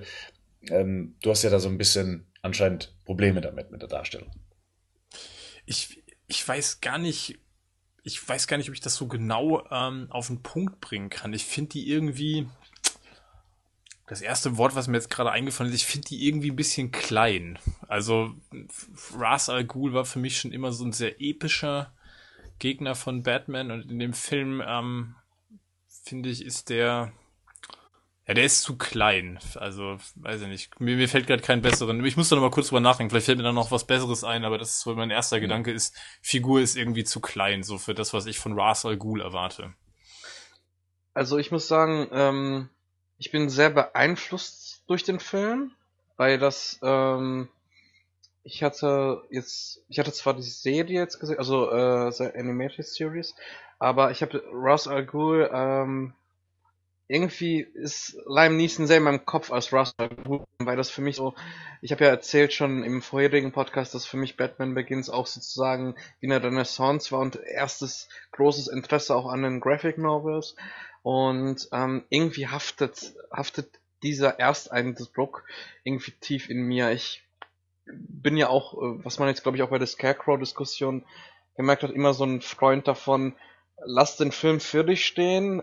Die Vorlage ist, klingt jetzt ein bisschen hart, aber völlig egal, solange der Film ähm, gut ist und solange die Figur in dem Film gut porträtiert wird, ist mir die Vorlage vollkommen egal. Ähm, aber wie zu, wie gesagt, zum anderen muss ich sagen, dass das für mich die erste ähm, Russell Ghul Darstellung war, die ich sehr, sehr stark im Kopf hatte. Und alles, was danach kam, musste sich irgendwie damit messen. Und dadurch ähm, fällt es mir ein bisschen schwer zu sagen, oh, das ist nicht gelungen, weil ähm, ich persönlich finde es gelungen. Ich finde auch Lime Neeson macht einen sehr ähm, edlen Eindruck in dieser Rolle. Was ich damals sehr spannend fand oder immer noch spannend rückblickend, dass der das, den Dialog, den man sieht, wo das Haus brennt, ja, wir haben Rom zum Fallen gebracht, das hat mich damals sehr, sehr umgehauen. Mhm. Genau. Also insgesamt finde ich es super, aber ich kann schon verstehen, wenn äh, Fans irgendwie so sagen, hey, das ist nicht das, was ich gerne sehen würde. Hat es diesen Doppelgänger gebraucht oder diesen, diesen Fake Rashal Ghul? Absolut, absolut, weil, und das finde ich eigentlich das Spannende bei der Umsetzung dieser Figur. Also Ra's al Ghul ist ja in den Comics eine übernatürliche Figur eigentlich, ja, die in die Lazarusgrube geht, die mehr oder weniger unsterblich ist. Und ein Thema, was ja später bei Dark Knight Rises wieder aufgegriffen wird, ist das Thema Symbolik. Ich glaube auch gar nicht, dass er selber der reine Ras Al Ghul ist, sondern dass Ras Al Ghul ein Symbol ist. Jemand, der Namen annimmt, ein Name, der immer wieder weitergegeben wird und dementsprechend er als unsterblich gilt, eben weil dieser Name schon Generationen weit immer mitgetragen wurde. Und ich glaube, da braucht es dann ähm, immer irgendwie einen weiteren Träger. Und vielleicht war der andere eben auch ein weiterer Träger diesen Namens. Den, den Gedanken finde ich interessant, aber ähm, so machen sie ja bei Arrow. Wo, nimm, wo nimmst du das her? Also ich finde das super interessant und habe es noch gar nicht so bemerkt, aber das ist der eine Dialog, den die beiden miteinander haben. Ähm, ich, ich krieg's jetzt gerade nicht mehr zusammen. Er sagt ja, ist Ra's al Ghul nicht unsterblich? Oder, ähm, und dann antwortet er drauf, oder geht's nur um Täuschung und Tricks und sowas, ja. Wow, das ist echt, ey, das finde ich so super als Idee. Wow. Das, dass der Film noch so, so eine zusätzliche Facette hat, finde ich super geil. Bin gerade sehr begeistert davon. Das, das würde halt dieses Fantasie-Element wieder greifbar machen. Diese Lazarus-Gruppe ist dann quasi halt nicht die Lazarus-Gruppe, sondern dass halt einfach der Titel weiter, dass das einfach der Titel Rasha al Ghul gibt, den es einfach schon seit Jahrtausenden gibt. In Arrow machen die es übrigens ganz ähnlich. Bloß mhm. da gibt es auch die Lazarus-Gruppe. Aber da wird auch immer der Nachfolger von Rasha al Ghul gesucht, der dann auch der neue Rasha al Ghul ist. Und das fand ich halt sehr schlau, diese Figur damit einzubringen. Was das Ganze ein bisschen verwässert hat, äh, diese Theorie, ähm, ist der Roman zu Batman Begins, ähm, der noch so einen Nachklappentext hat und nochmal so ein bisschen eine Geschichte von Ra's al Ghul erzählt, ähm, die tatsächlich dann eher so auf die Lazarusgrube eingeht und äh, wie unsterblich äh, er dadurch wurde und was weiß ich alles. Ähm, das äh, liegt halt daran, dass der Roman von Danny O'Neill geschrieben wurde, der die Figur auch erfunden hat und somit ähm, dann auch so zu Zeiten von Batman Begins auch ein bisschen im Fankreisen diese Theorie dann eben auch zum Wanken gebracht hat. Aber für mich war das ganz klar, äh, Nolan beziehungsweise David Goyer hat einfach in diesem realistischen Universum die Figur einfach als Symbol genutzt, um sie über Jahrhunderte unsterblich zu machen. Die Interpretation, wie Patrick sagt, finde ich irgendwie spannend, aber ähm, ich weiß nicht gibt der Dialog das echt her? Ich weiß nicht, Bernd. So, ich meine, der sagt, ich meine, Bruce Wayne sagt, oder sind es billige Tricks, um die eigene Identität zu schützen? Und dann nickt äh, Ra's al Ghul so ein bisschen. Also das ist jetzt irgendwie. Naja klar, aber es ist die Antwort auf die Frage, ist Ra's al Ghul unsterblich? Das ist die Frage der Comic-Fans, ja. Das ist das, was ja. äh, die Figur ja auszeichnet, dass sie unsterblich ist. Und dann wird halt eben die Gegenfrage dann gestellt, oder sind es eben nur billige Tricks? Und ja. Das ist halt so ein typisches Nolan-Ding. Sachen halt ähm, Ideen anzureißen, aber sie nicht dem, dem Zuschauer selber zu überlassen, wie er sie interpretieren möchte. Im Prinzip möglich war beides. Gibt es noch zu der Szene mit Ghul was zu sagen? Ich meine, das Haus wird in Brand gesteckt. Es gibt noch einen Dialog über die Eltern. Ich fand ja auch diesen Aspekt sehr spannend, äh, dass sie oh, ja. eine neue Waffe entdeckt haben, äh, entdeckt haben, äh, was äh, Ökonomie. Ja. Und äh, dass das gesamte System von Gotham so zerfressen ist, dass sie sich in jede Ebene des Systems ähm, einschleichen konnten. Und dass ähm, eine Familie das ganze System allerdings so ein bisschen ins Wanken äh, brachte, und zwar, dass es seine Eltern waren. Viele haben das ja so verstanden, äh, dass Ra's al Ghul auch die Eltern von Bruce Wayne getötet hätte, was letztendlich ja nicht so ist. Ähm, aber dass er auch dahinter stecken würde, das war so eine ganz frühe Theorie damals, als der Film rauskam. Ähm, aber ich glaube, das ist eher symbolisch gemeint, auch dafür, dass die, die Waynes ähm, auch schon immer für die Stadt gekämpft haben und sie auch damals schon Gegner von ihm eigentlich waren. Ja gut, aber das könnte dann würde das eine andere nicht ausschließen. Er könnte trotzdem einen Auftrag geben, dass die Waynes ähm, die Waynes umzubringen. Also die Theorie wäre mir ein bisschen zu weit hergeholt. Fast schon so ein bisschen der Joker ist der Mörder deiner Eltern. Ja. Das heißt nicht, dass das, ähm, aber das halt eine Konsequenz ist, äh, definitiv das eine Konsequenz von, von diesen, dass er, dass sie halt mit Ökonomie versucht haben, Gotham halt zu zerstören. Es war ja eher die Konsequenz daraus, dass seine Eltern versucht haben, die Stadt zu retten und dadurch die Stadt nur noch vor sich hin siechte. Und das war die Konsequenz dann eben, dass dann dadurch, dass die Stadt vor sich hin siechte, dann eben so jemand wie Joe Chill entstanden ist. Genau, genau, genau, genau. Wie, wie findet ihr das denn? Also ich, ich finde den Dialog sehr stark, ich finde ihn sehr gut und er bereichert auch so diese Tiefe, ähm, die Russ Al Ghul oder die die ganz bösewichte Welt. Aber findet ihr nicht, dass es ein bisschen zu sehr einfach ist vom, vom Drehbuchschreiben her? So von wegen, wir haben jetzt einen Dialog, der eine Minute geht, der zwar sehr gut ist, auch von Schauspieler gut getragen, ähm, und wir erklären dann eben mal was. Findet ihr es nicht spannender, wenn ähm, vielleicht so kleine Rückblenden dazwischen gezeigt würden? Oder würde das zu sehr das Pacing stören? Was denkt ihr? Naja, man, es ist halt auch wieder so arg so theatralisch halt und wenn du halt, im Prinzip wäre es von Raja Ghul seiner Seite, wenn er sein Ziel erreichen will, schlauer, einfach direkt diesen Ding, diesen, diesen, diesen, diesen Mikrowellen, Digger direkt in die Bahn zu setzen zum Wayne Tower, hätte er sein Ziel erreicht. So ist halt so wieder so ein bisschen, was wir vorhin schon so Bond-Bösewicht-mäßig. Hm, finde ich, da muss ich widersprechen. Er sagt für ja, den Film an sich, für den Film an sich ja, aber nicht für die Logik von dem, was Raja Ghul vorhat. Hm, Da würde ich trotzdem widersprechen, weil ähm, er ja ein, ein Mensch ist, der im asiatischen Gefilde aufgewachsen ist und er zählt ja ähm, Ehre und, und Gleichheit auch in, dem, in der Gleichung mit Yin Yang beispielsweise sehr viel. Und er sagt ja auch, du hast mir mein Haus genommen, du hast mein Haus verbrannt, jetzt verbrenne ich dir dein. Also ich finde schon, dass es zu dieser asiatischen Herkunft sehr gut passt. Ja gut, aber das hätte er auch danach machen können. Ja, hätte, hätte, Fahrradkette. Ja. nein, nein, aber im Prinzip ist es, es ist so, so dieses typische Bond-Ding eigentlich eher, dass man erstmal, dass der Bösewicht nochmal kurz seinen Plan erläutert und erklärt, anstatt dass er halt vielleicht erstmal seinen Plan umsetzt, wie es, Okay, das ist es, ja. Zur Figur wieder- passt eigentlich auch, finde ich gar nicht. was, was passt nicht zur Figur. Ja, also dieses Rache-Ding. Ich weiß nicht, irgendwie passt, irgendwie passt, passt nicht wirklich. Also jetzt asiatische Herkunft hin oder her, aber ich finde irgendwie, das, das passt zur Zeichnung irgendwie von Ra's al Ghul in dem Film jetzt nicht wirklich. Da Es- würde ich jetzt widersprechen. Ich meine, Ra's al Ghul hat ja Batman immer als seinen perfekten Nachfolger gesehen. Ähm, auch in den Comics, ja, als seinen Sohn mehr oder äh, weniger. Und hier sagt er ja auch, du warst mein bester Schüler. Ja? Ähm, also ich finde schon, dass das zu ihm passt. Ich meine, Ra's al Ghul in den Comics wendet sich ja auch oft gegen Batman, ja, besonders wenn sich Batman mit ihm anlegt. Ungeachtet dessen, dass er ihn eigentlich als den perfekten Schwiegersohn sehe. Ja, aber ich bin jetzt schon eher beim Film. Also der Comics gebe ich dir recht so, weil ich finde, da ist eh nochmal ein großer Unterschied zwischen der Charakterzeichnung Ra's al Ghul, die wir hier im Film haben, und den, der Zeichnung, die wir in den Comics eigentlich in der Regel zumindest haben. Ähm, ich finde jetzt hier in dem Film, so wie die Figur dargestellt wird, passt so dieser etwas plumpe Rachegedanken jetzt nicht so wirklich da rein. Ja, aber dieser Ehrengedanke, den, den äh, Patrick angesprochen hat, den finde ich ja eigentlich schon ganz passend. Aber hätte man auch danach noch machen können. Und dann wäre der, dann, ja, aber dann wäre die Chance, dann hätte der Plan geklappt, weil im Prinzip geht es ihm ja um was anderes. Es geht ja nämlich dran um eine persönliche Ja, Rache komm, aber du kannst doch jetzt jeden. Film irgendwie hätte, hätte der Bösewicht... ich doch, ich tu's so- doch gar nicht. Ich sag's ja nur, dass es, äh, dass es, weil du, du hast damit angefangen, dass du meintest, dass es so leicht ist, ähm, dass es so, der Drehbuchautor Genau. hat sich leicht gemacht, hast du Ja. gemeint. Ge- Genau, das war eine Frage, ist nicht meine Meinung, ist nicht meine Meinung, sondern halt, der Gedanke kam mir gerade, weil wir ja öfter ähm, bei Batman Begins Rückblenden haben und deswegen wollte ich das wissen, genau.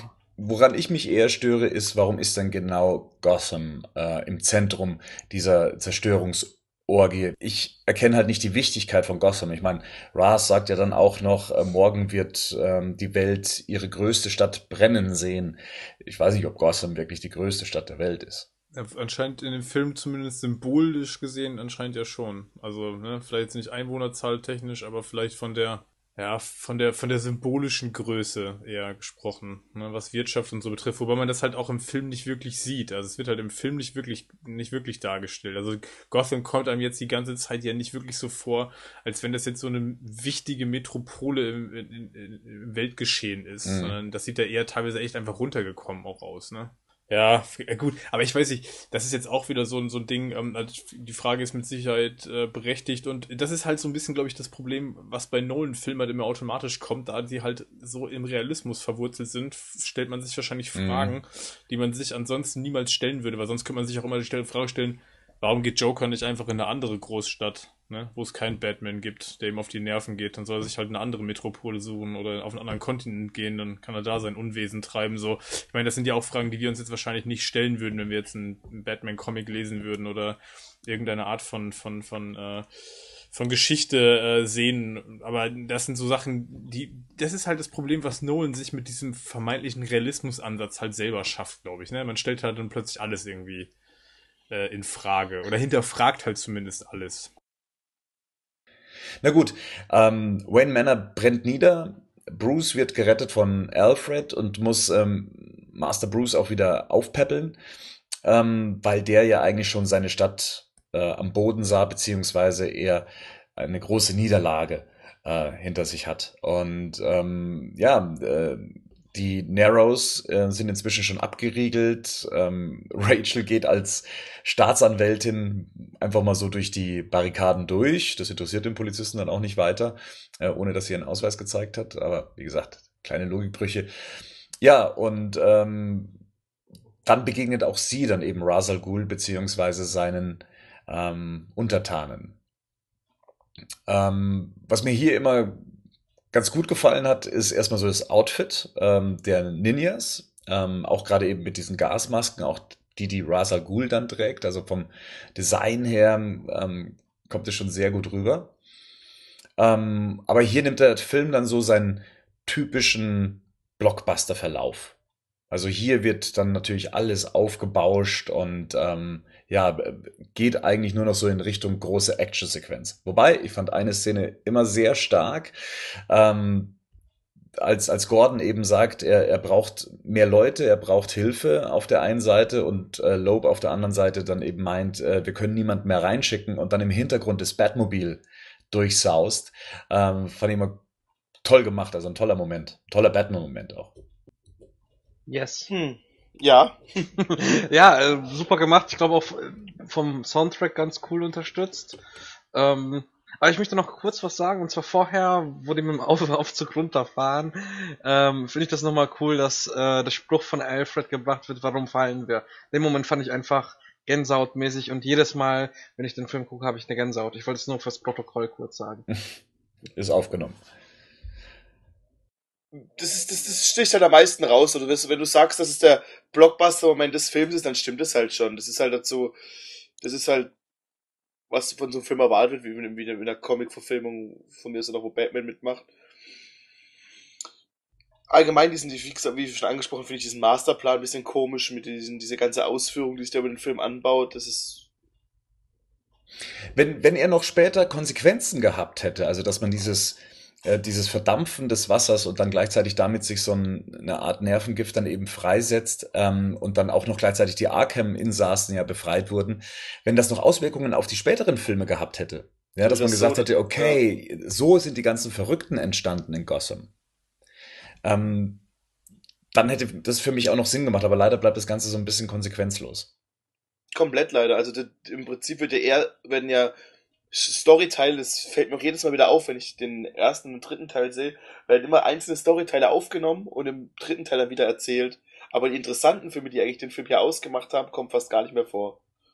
Wie auch sowas hier, was du gerade angesprochen hast. Ich meine, das wäre jetzt im Prinzip die perfekte Blaupause für jemanden wie Joker gewesen. Der davor normal war und danach, also man hätte es ja nicht erklären müssen, aber man hätte ja mal in einem seiner vielen Geschichten wäre das was Interessantes gewesen. So ist es halt einfach so, ja, mein Gott, ist halt so, die Narrows werden eh nicht mehr gezeigt und der Rest halt auch nicht mehr so wirklich, was dann so passiert. Der, der Ansatz ist auf jeden Fall interessant zu sagen, ähm, das hätte Konsequenzen, ob das jetzt unbedingt dann die, die Genesis sozusagen der, der anderen Bösewichte sein muss, weiß ich nicht, weil da wäre bestimmt diese Gegengift-Thematik dann schwierig geworden. Ne? Also man sagt, okay, eigentlich sehen wir in dem Film, dass es ja für die Auswirkung dieses Nervengiftes oder Nervengases ja Gegengift, ein Gegenmittel gibt ähm, dann wäre es natürlich ein bisschen schwierig gewesen, wenn man danach gesagt hätte, okay, daraus ist jetzt der Joker entstanden, äh, dann geben wir dem halt das Gegengift und dann ist der Joker wieder normal. Also, ähm, aber ich, also es geht ja eher so um Konsequenzen und ich meine, das ist ja auch ein ganz großes Thema innerhalb der Nolan-Filme und das hier ist natürlich so ein bisschen, es hat halt einfach keine Konsequenzen. Also es ist halt danach so, ja, ist halt einfach nicht passiert. Man, man hört halt nie wieder was davon. Ja. Obwohl Vor allem das ja trotzdem eine relativ, also gut, gut er, er wendet ja die ganz große Katastrophe auch noch ab Ne? Also er, er verhindert ja, dass, da, dass der Transmitter jetzt wirklich ähm, diesen Knotenpunkt im Wayne Tower jetzt erreicht, aber ähm, bis dahin ist er ja schon relativ weit vorangeschritten. Also eine ganze Teil der Stadt müssten ja auf jeden Fall in Mitleidenschaft gezogen worden sein, was jetzt die Verbreitung des Gases betrifft. Ich finde, ähm, wir hatten ja vorhin noch mal, Patrick hat es ja schon ein paar Mal erwähnt, so das Pacing. Ähm, Patrick, wie siehst du das hier zum Beispiel? Weil für mich ist das also eine, also wir haben ja gerade gesagt, ab dem Beginn wird es jetzt irgendwie, geht es in so eine konventionelle Richtung. Ich finde, ab dann verliert der Film auch so ein bisschen, ähm, das Pacing, was vorher eigentlich ganz gut war, ähm, ich finde den Endteil, der ist irgendwie arg gehetzt. Mhm. Also da habe ich so das Gefühl, das hätte man auch noch 20 Minuten länger machen können, da hätte das vielleicht irgendwie mehr Substanz und einen besseren Rhythmus, aber man, hätte, man musste das dann irgendwie auf eine bestimmte Länge irgendwie runterbrechen, ähm, die dann vielleicht auch noch irgendwie publikumskompatibel war für die, für die damalige Zeit oder dann halt diese 140 Minuten nicht überschreitet. Und ich finde, der Rhythmus, ähm, der geht ein bisschen verloren, den der Film vorher hatte. Der nimmt sich viel Zeit vorher, der Film, und ab jetzt dem Punkt wird's halt arg gehetzt. Äh, ja, also da stimme ich dir absolut zu. Also, ähm, ich mag die ganze Sequenz auch nicht so gerne, weil es halt so nach, äh, wenn man es jetzt übertrieben ausdrückt, 0815 Blockbuster ähm, steigt. Ähm, ich finde es immer noch gut, dass es sich so handgemacht anfühlt, aber vom Pacing her finde ich das auch sehr seltsam. Also ähm, es kommt irgendwie aus nichts, 20 Minuten Blockbuster, äh, 20 Minuten Finale wie bei einem normalen Blockbuster und ähm, das, das ist auch so, ähm, was mich am Film auch stört. Also ich, das ist einer meiner Lieblingsblockbuster der Nullerjahre. Aber das ist so eine Sache, wo ich sage, puh, ich glaube, da hat das Studio nochmal ordentlich den Daumen drauf gehalten. Ähm, und was mir auch nicht gefällt, ähm, ist beispielsweise, dass Gordon den Tumblr fährt, beziehungsweise wie das inszeniert ist, dass er halt in jeder Einstellung irgendwie Witze macht und drüber aus dem Häuschen. Es ist, ist mal gut, wenn eine Person mal außer aus dem Häuschen ist über so ein geiles Gefährt, aber ähm, ich fand das, das, das war für mich out of character beim Charakter Gordon, dass er das immer wieder macht. Und ähm, ich fand den Punkt auch ähm, nicht so toll vom, vom Pacing her, dass das Ende auch ziemlich abrupt kommt. Okay, wir sprengen da die ähm, die, die eine Säule, damit äh, der Zug runterfällt und Batman sagt dann so, ja, ich töte dich nicht, aber ich lasse dich hier. Das war, fand ich auch ein bisschen schwach, weil genau genommen lässt er, er tötet, also er tötet ihn nicht mit eigenen Händen, Ra's al Ghul, aber er rettet ihn auch nicht. Von daher. Bevor wir zu diesem Thema kommen, so, möchte ich noch okay. ganz kurz ähm, eine ähnlich wichtige Stelle ansprechen. Ähm, und zwar verrät ja Batman anhand eines Rätsels Rachel seine Identität. Oh ja, grandios. Oh, I love it. Super geil. Also das finde ich eh die, Stärke, die Stärke am Film. Sorry Leute, aber ich bin so begeistert. So diese ganzen ähm, Build-ups von von von diesen ähm, Sprüchen von wegen, warum fallen wir oder was wir im Inneren sind, äh, zählt nicht. Das sind, das ist so geil beim Film. Ich liebe das. Sorry, okay, aber, ich bin gekommen. Ja, Alles gut. Äh, kann ich verstehen. Also da äh, finde ich auch, gibt's gibt's tolle Sachen. Äh, warum fallen wir und so weiter, gefällt mir auch äh, super. Ich fand es halt nur so ein bisschen aufgesetzt, dass sie halt eben sagt, ah, sie könnten sterben, verraten Sie mir doch wenigstens Ihren Namen. Ich meine, man kann sich auch später die Leiche angucken, äh, um zu wissen, wer er dann war. Äh, und warum hat er denn den Drang, ihr das dann auch in Form eines Rätsels zu sagen. Ähm, Vielleicht hat er selber nicht gewusst, ob er zurückkommt. Ah komm, also allein die Szene da, wo er das Hotel kauft und dann wieder rausgeht, das riecht doch danach, der will es ihr sagen, dass er, dass er besser ist, dass er was anderes macht. Also, ähm, und damals, ich weiß noch, wie das damals war, vielleicht ist es heute konventionell, aber damals war ich echt überrascht im Kino, dass so schnell aufgelöst wurde, dass, ähm, dass Rachel Bescheid weiß, dass es Bruce Wayne ist. Also dass äh, das fand ich damals als, als äh, Jugendlicher total überraschend. Da dachte ich so, wow, cool, endlich, endlich wird das nicht im zweiten oder dritten Film gelöst. Also wie Spider-Man, wo das, wo das ewig sich hinzieht. Genau, und ähm, das finde ich super klasse. Also, ja. Wie, wie seht ihr das, Rico und Henning? Ja, ich mag den Dialog auch. Also, und das ist cool in Szene gesetzt. Bernd, wie siehst du das denn? Du hast die Szene ja angesprochen. Ähm, hm. Er verrät Rachel quasi indirekt, wer er ist. Ähm, halt über ja, wie ich schon gesagt habe. Ja, ich, ich finde es halt aufgesetzt. Also das ist halt mhm. so die typische Auflösung eigentlich. Ich musste Dental in Mistress dann auch noch sagen, wer ich bin. Ähm, also ich, ich finde den rein emotional finde ich den Moment toll. Ja, ähm, nur irgendwie auch so ein bisschen out of character. Batman würde an und für sich, glaube ich, niemanden wirklich seine Geheimidentität verraten, besonders nicht auf diese Art und Weise. Also mir kam das immer so ein bisschen komisch vor, auch wenn ich sie äh, aus dramatischen Gründen richtig platziert gesehen habe. Ich hätte es eher so gesehen, dass er es da noch macht und im, wenn er es nach dem nächsten Teil nicht mehr macht, wird es Sinn machen.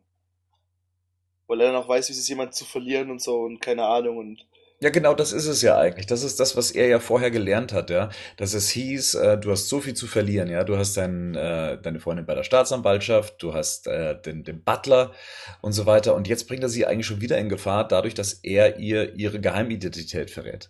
Ich glaube, das kann man doch unter Batman das erste Jahr der Fehler gut schreiben. Mhm. Also ich, ich, ich würde dir recht geben, wenn es jetzt zum Beispiel ein, der letzte Teil wäre und er wird sowas machen.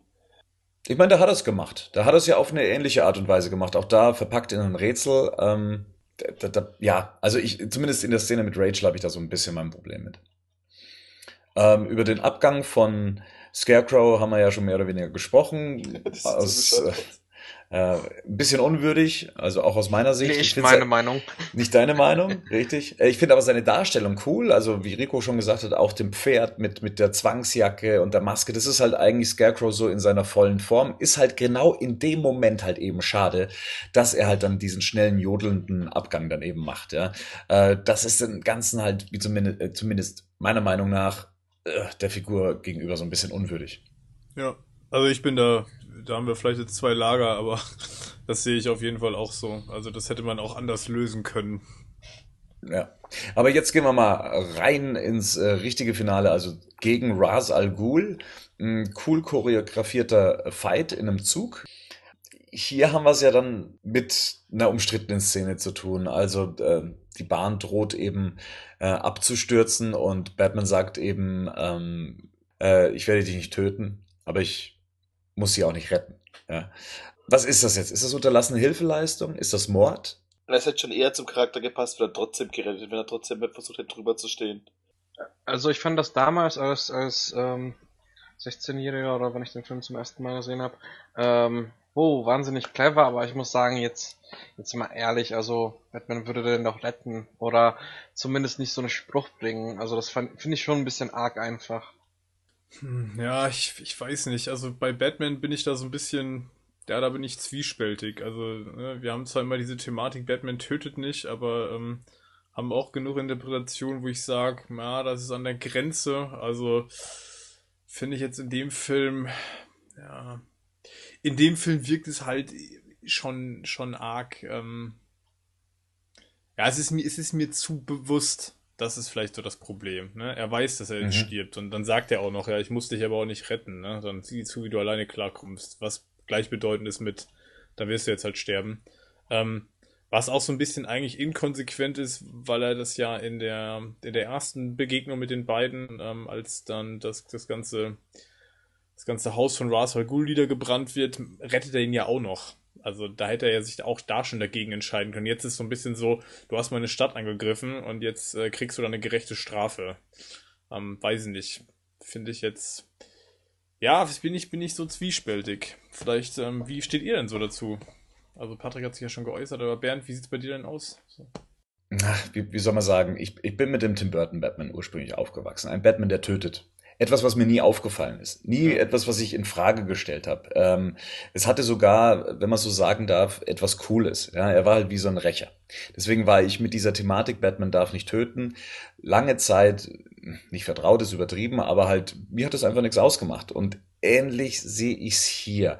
Ähm, ich finde nur, er tötet ihn halt nicht mit seinen eigenen Händen. Ja, er lässt ihn halt einfach abstürzen. Ja, er überlässt ihn seinem Schicksal dass es mit Ansage macht, ja, gibt dem Ganzen so ein bisschen Beigeschmack, aber an und für sich ist es für mich schon fein. Wenn man Nitpicking betreiben möchte und es mit der Comicfigur vergleichen möchte und deren Grundsätze, ja, dann ist es natürlich, ja, noch kritischer zu sehen. Also genau, wir haben ja diese ganze, ich meine, es ist so ähnlich ein bisschen so diese Thematik, die wir in Man of Steel haben, ne? Superman darf auch nicht töten, da ist vielleicht noch ein bisschen krasser, deswegen sage ich hier, ja, bei Batman habe ich damit nicht so ein Problem, weil es halt in den jeweiligen Interpretationen, wie du gerade schon gesagt hast, auch sehr unterschiedlich ist. Ich finde es halt in dem Film so ein bisschen, ja, ähm, ja, ich finde schon, äh, ich würde schon von Beigeschmack so einem Faden schon sprechen. Also, weil das mir einfach zu, ja, das kommt mir irgendwie zu plump rüber. Also, den hätte er sich jetzt auch da, den hätte er jetzt auch retten können. Also, die, die, die Frage ist halt, ob es besser gewesen wäre, wenn er gerettet hätte. Und ich sage halt ja. Ja. Ich glaube, das wäre für die, die nachfolgenden, für, für den dritten Teil besser gewesen. Es wäre für Batman, für die Figur besser gewesen. Und es wäre für den Zuschauer, glaube ich, auch, wird nochmal verdeutlichen, wie konsequent Batman mit seinem Handeln ist. Ja, genau, gerade weil wir die Thematik ja in dem Film auch haben, ne? Gerade, da ist ja zwar noch nicht Batman, aber da, da ist ja so ein bisschen diese Geschichte, wo er darauf, wo er lernt, irgendwie, okay, Rache ist jetzt nicht die Lösung und jetzt am Ende ist so ein bisschen das, hat halt schon so den Anstrich von, ähm, von Rache für mich. Und da ist so die Frage, hat er jetzt dann doch nicht gelernt, dass es, dass es das, dass es Rache, dass Rache nicht die Lösung ist oder dass das keine Lösung ist oder kein Weg? Ja, ist halt schwierig. Aber ist ein schwieriges Thema, ne? Ist ein schwieriges Thema. Ist ein schwierig, echt, echt ein schwieriges Thema. Wird auch immer spannend, wenn mir gerade so der Gedanke kommt, weil ich gerade so eine andere Interpretation gedacht habe. Das wird auch bei dem Ben Affleck Batman, glaube ich, ein spannendes Thema werden. So, Oh ja, wie, denke wie, ich auch. inwieweit ist der bereit zu gehen? Wie weit spielt tödliche Gewalt da möglicherweise auch eine Rolle? Oder Ähm, inzwischen eine Rolle, also das ist ja auch Ja, so oder ein genau, Gerücht, oder ne? mittlerweile, genau, ja. Ähm, hier finde ich es halt irgendwie schwierig. Man sieht es halt auch nicht direkt, ne? So, das ist vielleicht so das, warum das dann möglicherweise auch noch ähm, nicht so eine krasse Wirkung hat, ähm, weil das dann schon, es bleibt ja sehr, sehr anonym dann, der Tod so. Man sieht nur den Waggon stürzen, ne? Man sieht jetzt nicht, wie Ras wirklich stirbt, so. Nee, er schließt auch noch bedeutungsschwanger die Augen davor. Genau, ja. Hm. Und dann vielleicht auch so, dass man so denkt, okay, vielleicht kommt der doch nochmal wieder, ne? Es hat Ras Al Ghul, weiß man halt nicht, aber ja, so mit diesem, ich muss dich auch nicht retten, ja, das ist halt. Das- mir ja. ist das halt zu bewusst, das hätte man anders lösen können. Da sehe ich, bin ich bei Rico, das hätte man, das, das wäre vielleicht besser gewesen, wenn der Batman in der, in dieser Szene oder dieser Batman da drüber gestanden hätte. Da gab es noch viele Theorien, wo ähm, Dark Knight Rises rauskam und da wurden irgendwie so Screenshots gemacht, dass äh, ob man sieht, wie äh, Ra's al Ghul rausfliegt. Ich weiß nicht, ob ihr das mit so, Ja, ja. Das, das war ja wirklich, was im Internet abging, war ja heftig. Aber gut, lass uns äh, zum Ende kommen. genau. Zum Ende und zwar äh, die vorletzte Szene. Äh, wir befinden uns nochmal auf dem Grundstück von Wayne Manor, welches inzwischen komplett niedergebrannt ist. Ähm, Alfred ist vor Ort, ein paar Bauarbeiter, ähm, Rachel und Bruce. Und ja, da bekommen wir auch nochmal hier so diesen Dialog. Bruce denkt ja jetzt endlich seine Traumfrau für sich auch erobert zu haben, die ihm aber dann auch gleichzeitig sagt, nee, ähm, der, der Junge von damals, der Mann, in den sie sich verliebt hat, der einst verschwunden ist, der kam nie wieder zurück. Und das, was eben, was sie jetzt eben in Bruce Wayne sieht, ist nicht mehr Bruce Wayne, sondern Bruce Wayne ist jetzt nur noch die Maske. Ähm, er selber ist jetzt Batman. Und ich fand das eine schöne Auflösung. Ähm, auch weil es kein richtiges Happy End ist. Ja, das, das finde ich super, weil ähm, ich eher dann noch so an, an, an ich meine das jetzt im positiven Sinn, an Kitsch von Spider-Man oder sowas gewöhnt war. Und äh, dann ähm, fand ich das sehr erfrischend damals, wo ich das im Kino gesehen habe und finde es immer noch eine super Lösung, um so ein bisschen einen Spagat zu schaffen und nicht jetzt äh, total negativ äh, auf einer negativen Note zu enden, aber auch nicht zu zu zu kitschig oder zu positiv. Finde ich klasse und, und und wie so ein Fazit im Film. Das ist ganz spannend, dass du gerade sagst, so ich mein mein ähm, Gefühl war bei dem Film immer, der hat trotzdem ein versöhnliches Ende, ne? Aber ähm, Genau, es ist jetzt genau. nicht dieses klassische Happy End, wie Bernd ja gerade schon sagte. Es zwischen den beiden Figuren gibt's jetzt, also zwischen den beiden Charakteren, die Rachel und Bruce, gibt's jetzt nicht dieses klassische Hollywood Happy End, aber es ist trotzdem irgendwie versöhnlich und gleichzeitig ist es auch tragisch, ne? Weil ja auch nochmal klar irgendwie äh, oder klar gemacht wird, du bist, äh, das ist keine Maske, ne? Die, du bist die Maske. So, das, was ich jetzt gerade sehe, ist, ist die Maske. Das ist schon tragisch, aber gleichzeitig ist das, ist das seltsam, weil es sich trotzdem versöhnlich anfühlt in dem Film. Weil du halt auch nicht willst, dass halt dein, dein Held Batman ähm, jetzt nicht mehr Batman ist, sondern auch weiterhin das macht, wo du ihn halt auch sehen möchtest. Für die Figur von Bruce Wayne ist natürlich tragisch. Ja, ich finde schon generell für die Figur ist es tragisch, ne? So, das wird ja nochmal klar, irgendwie, du kannst nicht beides haben.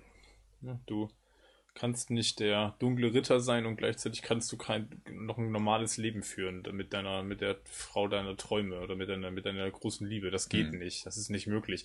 Und da sind wir dann wieder bei. Das wird jetzt zum Beispiel dann wenigstens im Nachfolgefilm noch mal wirklich gut aufgegriffen. Ja, ne? auf Diese jeden ganze Fall. Problematik. Mhm. Stimmt schon, ja. Ich meine, das Ende ist ja für den für The Dark Knight und alles, was in The Dark Knight so im Zentrum steht, ja unglaublich wichtig. Ja, wie zum Beispiel die Betthöhle, äh, die, vor, äh, die Alfred vorschlägt, ähm, zu erweitern, wenn er Wayne Manor ähm, Stein für Stein wieder genauso aufbauen möchte wie, wie zuvor.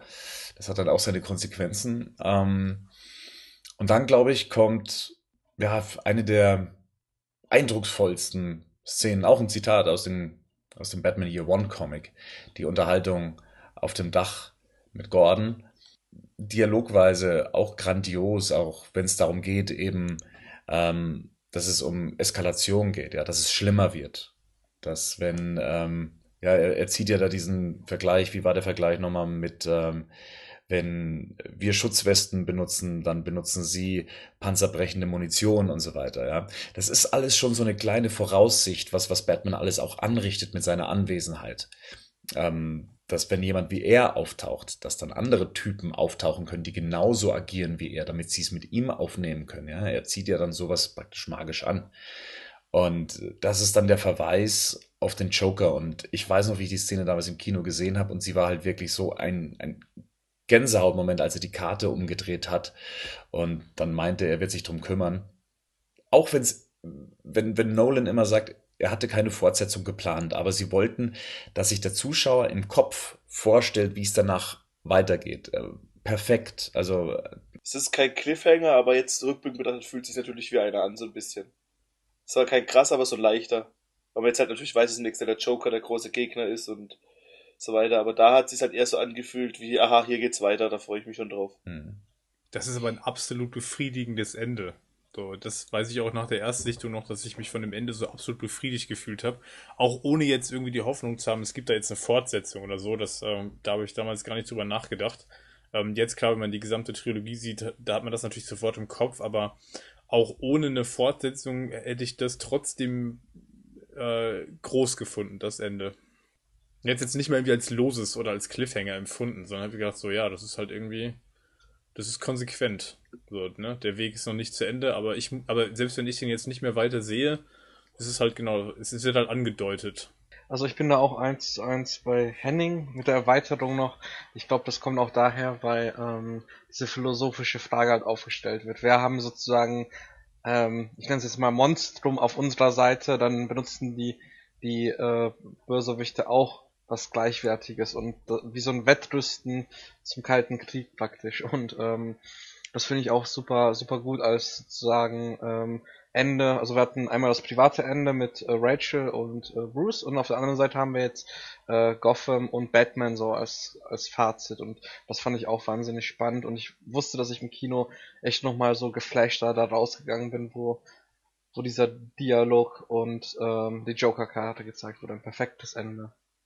Wir hatten ja auch gerade so, Bernd hat ja gerade das Zitat gerade nochmal in den Raum geworfen, zwar in einem anderen Kontext, aber dieses Du bist mein Produkt, ich bin dein Produkt, das wird ja hier auch schon angedeutet, ne? So, was ist eigentlich, was hat jetzt, was, was produziert Batman da und was kreiert er vielleicht möglicherweise mit seiner ganzen Existenz, möglicherweise jetzt auch noch für Leute und für, für Typen, die da halt kommen, ne? Wen ruft er noch auf den Plan durch seine, durch seinen, durch seine ganze, durch seine Aktionen? durch sein Dasein, ja, genau, durch seine mhm. Existenz, ja, genau. Und ich weiß nicht, war da direkt in der Fortsetzung geplant? Weil es fühlt sich am Anfang nicht so angefühlt irgendwie. Also wie schon gesagt, eine Fortsetzung war nicht geplant. Nolan hat auch, und das ist immer das, was man auch seinen Filmen so ein bisschen angreifen kann, er hat nie auf Fortsetzungen gesetzt. Er hat immer versucht, alles in einen Film reinzupacken. Deswegen ist zum Beispiel Harvey Dent im Dark Knight dann auch dementsprechend schon im zweiten Teil, wird er da schon das, das Zeitliche segnen. Ähm, er hat immer gesagt, wir, wir sparen uns nichts auf. Alles, was ich erzählen möchte, packen wir in einem Film. Alles, was relevant ist, in einem Film. Es wird nichts aufgebaut, was dann später in Fortsetzungen benutzt wird. Außer eben dieser eine Gedanke mit dem Joker. Und das sollte eigentlich eher dem Kopfkino des Zuschauers dann halt eben äh, stimulieren, um eben zu sagen, äh, ja, so könnte es jetzt weitergehen. Was ich hier noch äh, sagen möchte, und damit sind wir ja eigentlich mit unserer reinen Filmbesprechung ja auch durch, was ich sehr geschickt finde, auch in der Nachbetrachtung, den Titel immer erst am Schluss zu setzen. Denn wenn Batman vom Dach springt und dann Batman Begins da steht, dann ist das immer der Status quo der Figur. In jedem Film.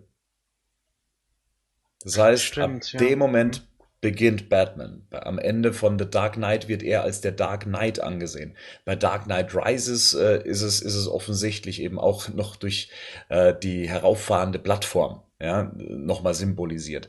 Also immer der Status quo von Batman wird erst am Schluss mit dem Titel dann in Stein gemeißelt, wenn man so möchte.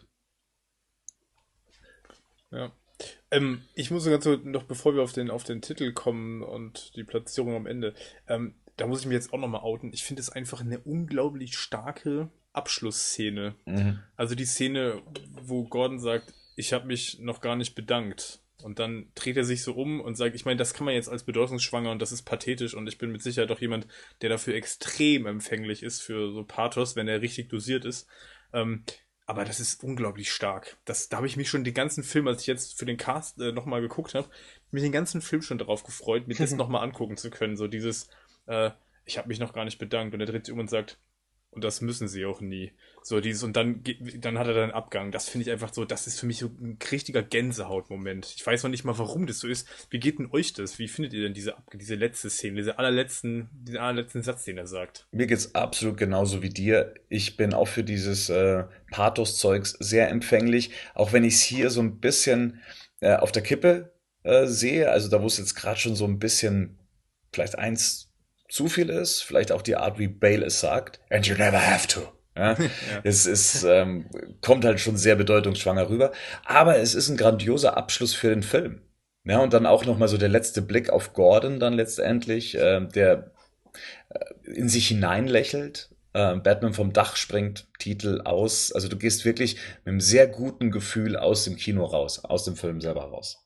Ja, ich sehe das genauso wie ihr. Daumen hoch, genauso war's. Ich finde auch der Soundtrack setzt nochmal gut ein und wo dann die Credits rollen beziehungsweise der Filmtitel gezeigt wird und die Credits anfangen, ähm, ist einfach ein Gänsehautmoment und ähm, fast, wie gesagt, wie öfter gesagt, Fazit. Und auch ähm, eine coole Szene allgemein zwischen Gordon und Batman. Gut, ich denke, wir sind soweit durch. Ich würde euch jetzt noch bitten, dem Film eine abschließende Bewertung zu geben und ihn auch in den ja, sämtlichen Batman-Filmen dann auch eben einzuordnen. Wo platziert ihr Batman Begins? Ähm, Patrick.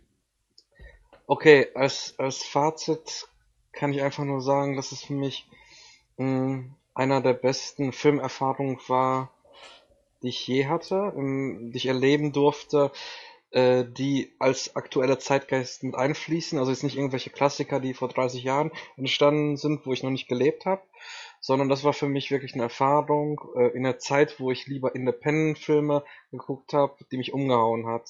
Hat einfach meine Leidenschaft zu Batman neu entfacht. Die war tot und zu dem Zeitpunkt damals. Und äh, ich muss sagen, das ist mein Lieblings-Batman-Film einer meiner liebsten Blockbuster und auch einer meiner liebsten Nullerjahre äh, Blockbuster. Und ähm, deswegen habe ich auch im Podcast jetzt oder in den beiden Podcasts immer wieder versucht, den Film zu verteidigen, weil ich einfach sehr gelungen finde. Außer vielleicht das Pacing-Problem in diesem klassischen Finale. Das ist so das Einzige, was mich als großen, großen Kritikpunkt äh, so ein bisschen madig macht, aber ich sehe schon, dass Noel nicht den Einfluss hatte wie heute, absolut toller Film und ähm, ich freue mich, was jetzt auch noch kommt. Wo würdest du ihn einordnen? Ähm, ja, bester Batman-Film, beste Comic-Verfilmung, ja, so auf jeden Fall für mich persönlich. Ähm, das ist, glaube ich, das, das ist, glaube ich, das, was äh, bei dir, Bernd, äh, so halt äh, die Keaton Batmans oder Burton Batmans gemacht hat, so vom emotionalen Grad her war bei mir halt Batman Begins und mhm. ähm, vorher als Kind am Rande damit aufgewachsen oder aufgewachsen damit und mit Batman Begins gäbe es Batman Begins nicht, würde ich nicht in diesem Podcast sitzen. Punkt. Rico. Mm, zu 90% würde ich mich auch dem, was Patrick ähm, gesagt hat, anschließen. Ich mochte das Ende auch weniger. Der Anfang war unglaublich stark. Es hat ein komplett neues, ähm, hat Superheldenfilme meiner Ansicht nach noch so so revolutioniert, wie es davor vielleicht die X-Men gemacht haben, weil es auch zeigt, dass es erwachsen sein kann, dass es Leute Spaß macht. Dass auch, dass aber trotzdem man ernst genommen wird und nicht irgendwie eine, einfach nur Geld damit verdient werden will, weil ich glaube, das war der geringste Anspruch, den man da gehabt hat, sondern einfach auch wirklich guten Film zu machen. Und ja, ich mochte den, den, den Start auf jeden Fall und was, sonst bleibt eigentlich nicht mehr viel zu sagen. Patrick hat schon viel vorweggenommen, muss man sagen. Cast war super. Also der Cast hat das eigentlich erst möglich gemacht. Ich glaube, wenn man da eine Figur ausgetauscht, wäre der Film wahrscheinlich nicht ganz so gut geworden. Hm. Wo platzierst du den Film? In, innerhalb der Batman-Filme? Jetzt müsste ich wissen, was ich den anderen beiden, was ich den anderen beiden gesagt habe. Aber, aber ich denke, Batman Begins ist so wie der, wie, wie der erste Tim Burton Batman sind so beide auf Platz eins bei mir. Also es ist immer mal, es kommt immer bei mir ein bisschen ab, ähm, ein bisschen drauf an, auf was ich gerade Lust habe, ob ich ein bisschen mehr Nostalgie-Gedanken habe, dann gefällt mir der Burton Batman besser. Oder so wie jetzt ist gerade wieder, dass ich den, den, den, den Nolan-Film gesehen habe, den einfach unglaublich stark in vielen Sachen finde und auch gerade den Anfang unglaublich gut finde und das Zusammenspiel mit Alfred mir total gefällt. Also ich würde ihn so sagen, also es kommt immer ein bisschen drauf an. Aber eher den Burton Batman auf jeden Fall. Direkt danach kommt. Ja. Henning. Ja, Bernd, jetzt bleiben wir noch, ne? ähm, boah, ich, also, ähm, weil wir es gerade irgendwie von Verteidigen hatten, ähm, das ist mir gerade nochmal so ein bisschen ins Auge gesprungen. Ähm, bei aller Kritik, äh, die wir an dem Film jetzt geäußert haben, wir haben ja auch extremes, wie du vorhin schon so genannt hast, Nitpicking betrieben. Das haben wir wahrscheinlich bei vielen Sachen jetzt gemacht, wo es wahrscheinlich letzten Endes kritischer rüberkommt, als wir den Film vielleicht tatsächlich sehen oder ich den zumindest sehe. Ähm, ich würde den grundsätzlich äh, ganz weit oben einordnen. Also wenn wir jetzt eine, keine Ahnung, eine Skala, würde ich den mit Sicherheit auf eine 9 von 10 sehen. Also der ist für mich, ähm, das ist für mich, das ist ein stilprägender Film. Der hat ähm, für mich so den erwachsenen Superheldenfilm salonfähig gemacht. Vielleicht auch ähm, für mich sogar fast noch stärker, auch wenn es da vorher schon Sachen wie X-Men gab, die vielleicht früher da waren, ist das trotzdem ein Film, wo ich sagen würde, der hat das nochmal auf ein anderes Level gehievt. Ähm, dann auch mit der ganzen Trilogie natürlich, der hat dem ganzen Medium, glaube ich, extrem gut getan. Ähm, also dem Medium Superhelden, Comic, Verfilmung, äh, Filmung etc., der hat, war der Film super wichtig. Und es hat, man hat halt gesehen, es ist möglich, einfach einen richtig guten Film handwerklich ähm, mit einem guten Cast Dialoge zu machen in der Neuzeit und trotzdem ist es im Zentrum eine Comic-Verfilmung. Ähm, von daher 9 von 10 für den Film selber. Bei der Einordnung, ähm, ja, ich habe es ja, glaube ich, schon mal erwähnt, ähm, die beiden Tim Burton Batman-Filme sind dann bei mir schon so, ich glaube, die sind äh, so ähnlich wie der erste Superman-Film von 78. Ähm, ich glaube nicht, dass ich das noch objektiv bewerten kann. Von daher würde ich die einfach mal rausnehmen. Die sind auf jeden Fall für mich noch weiter oben, aber das hat auch viel mit Nostalgie zu tun, was Rico gerade schon gesagt hat. Ansonsten ist Batman Begins für mich äh, ganz klar ähm, nach den beiden Batman-Filmen ist es der, Bat der Batman-Film und ähm, mit Sicherheit eine der besten Comic-Verfilmungen überhaupt, die es gibt. Ja, verdammt. Äh, das ist eigentlich genau mein Text. Könnte ich jetzt natürlich alles wiederholen. Ich zitiere da mal lieber einen Freund, ähm, der damals gesagt hat, und gar nicht so comic-affin ist, er hat gesagt, es ist nicht nur ein guter Comicfilm, es ist auch ein guter Film. Und ich glaube, das ist das, was den Film so aus dieser Masse an Comic-Verfilmungen auch hervorgehoben hat, damals schon. Rein als Batman-Film gesehen, muss ich sagen, ist er auch der Film, der dem Material am treuesten ist. Also der viele Elemente rausnimmt aus den Comics, diese auf die Leinwand bringt, sich sehr wenige Freiheiten, was die Figur angeht, herausnimmt und die Figur auch gleichzeitig sehr ernst nimmt, was man ja auch schon an dem sensationellen Cast sieht. Und dass es halt wirklich ein gut gemachter Film ist. Das ist etwas, was ja auch, sagen wir mal, für die Zukunft von Comic-Verfilmungen verdammt wichtig war ähm, und von dem jetzt auch noch viele Filme zehren. Ich kann ihn nur nicht für mich auf Platz 1 einordnen. Ähm, wie du schon gesagt hast, es hat nostalgische Gründe eher. Mein Bild von Batman ist von Tim Burton geprägt. Ähm, ich kann auch noch nicht so ganz sagen, ist Dark Knight der bessere Film oder ist es Batman Begins? Wenn es um den reinen Batman-Film geht, ist es auf jeden Fall Batman Begins. So würde ich sagen, ist es äh, Batman, Batmans Rückkehr und dann Batman Begins. Wenn ihr an dem Film irgendwas ändern könntet, was wäre das dann? Also würdet ihr irgendwie was austauschen? Würdet ihr jemanden umbesetzen? Würdet ihr irgendwas äh, an der Machart des Films ändern? Also ich würde ähm, das Finale ähm, bisschen ändern. Also vielleicht ein bisschen kleiner halten auch.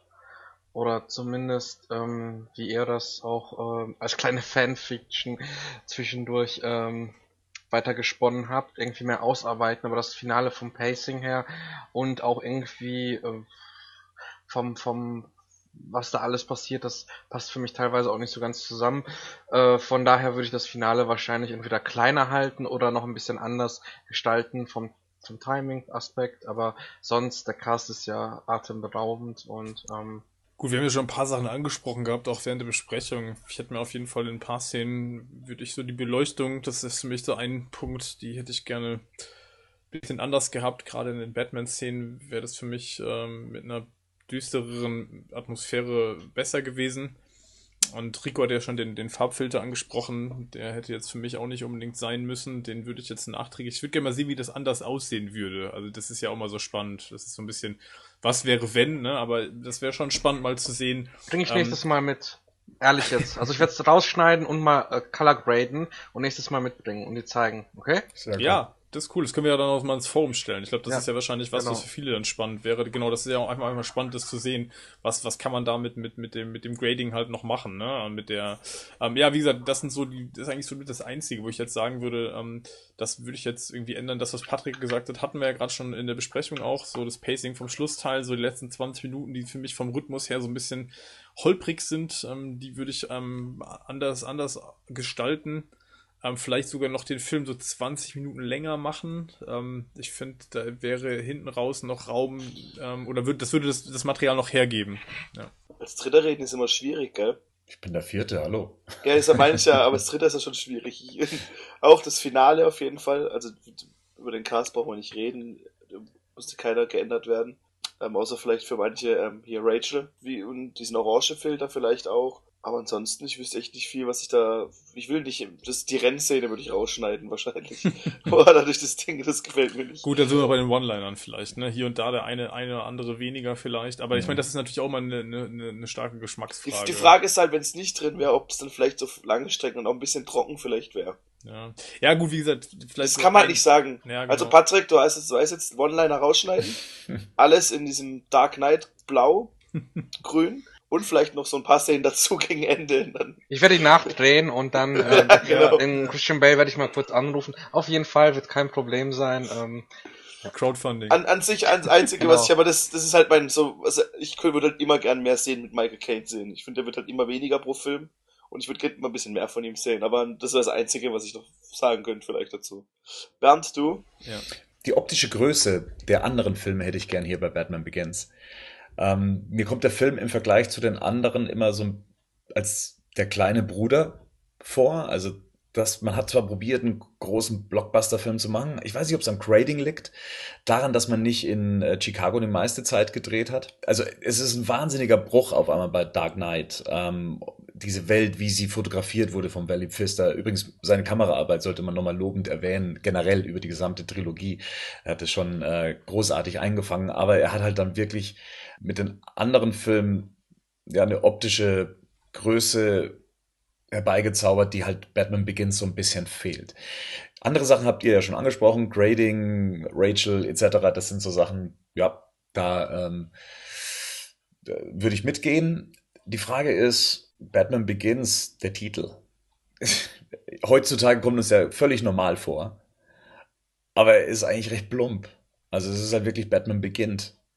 Und im Vergleich zu so dramatischen Titeln wie Dark Knight fällt der halt natürlich schon so, so ein bisschen ab.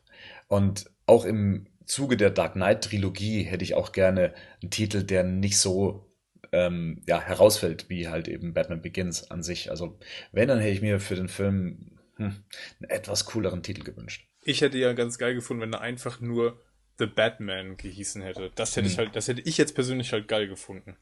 So. Ja, das wäre dann nochmal so. Gibt ja diese eine Szene auch mit, mit Killian Murphy, ne?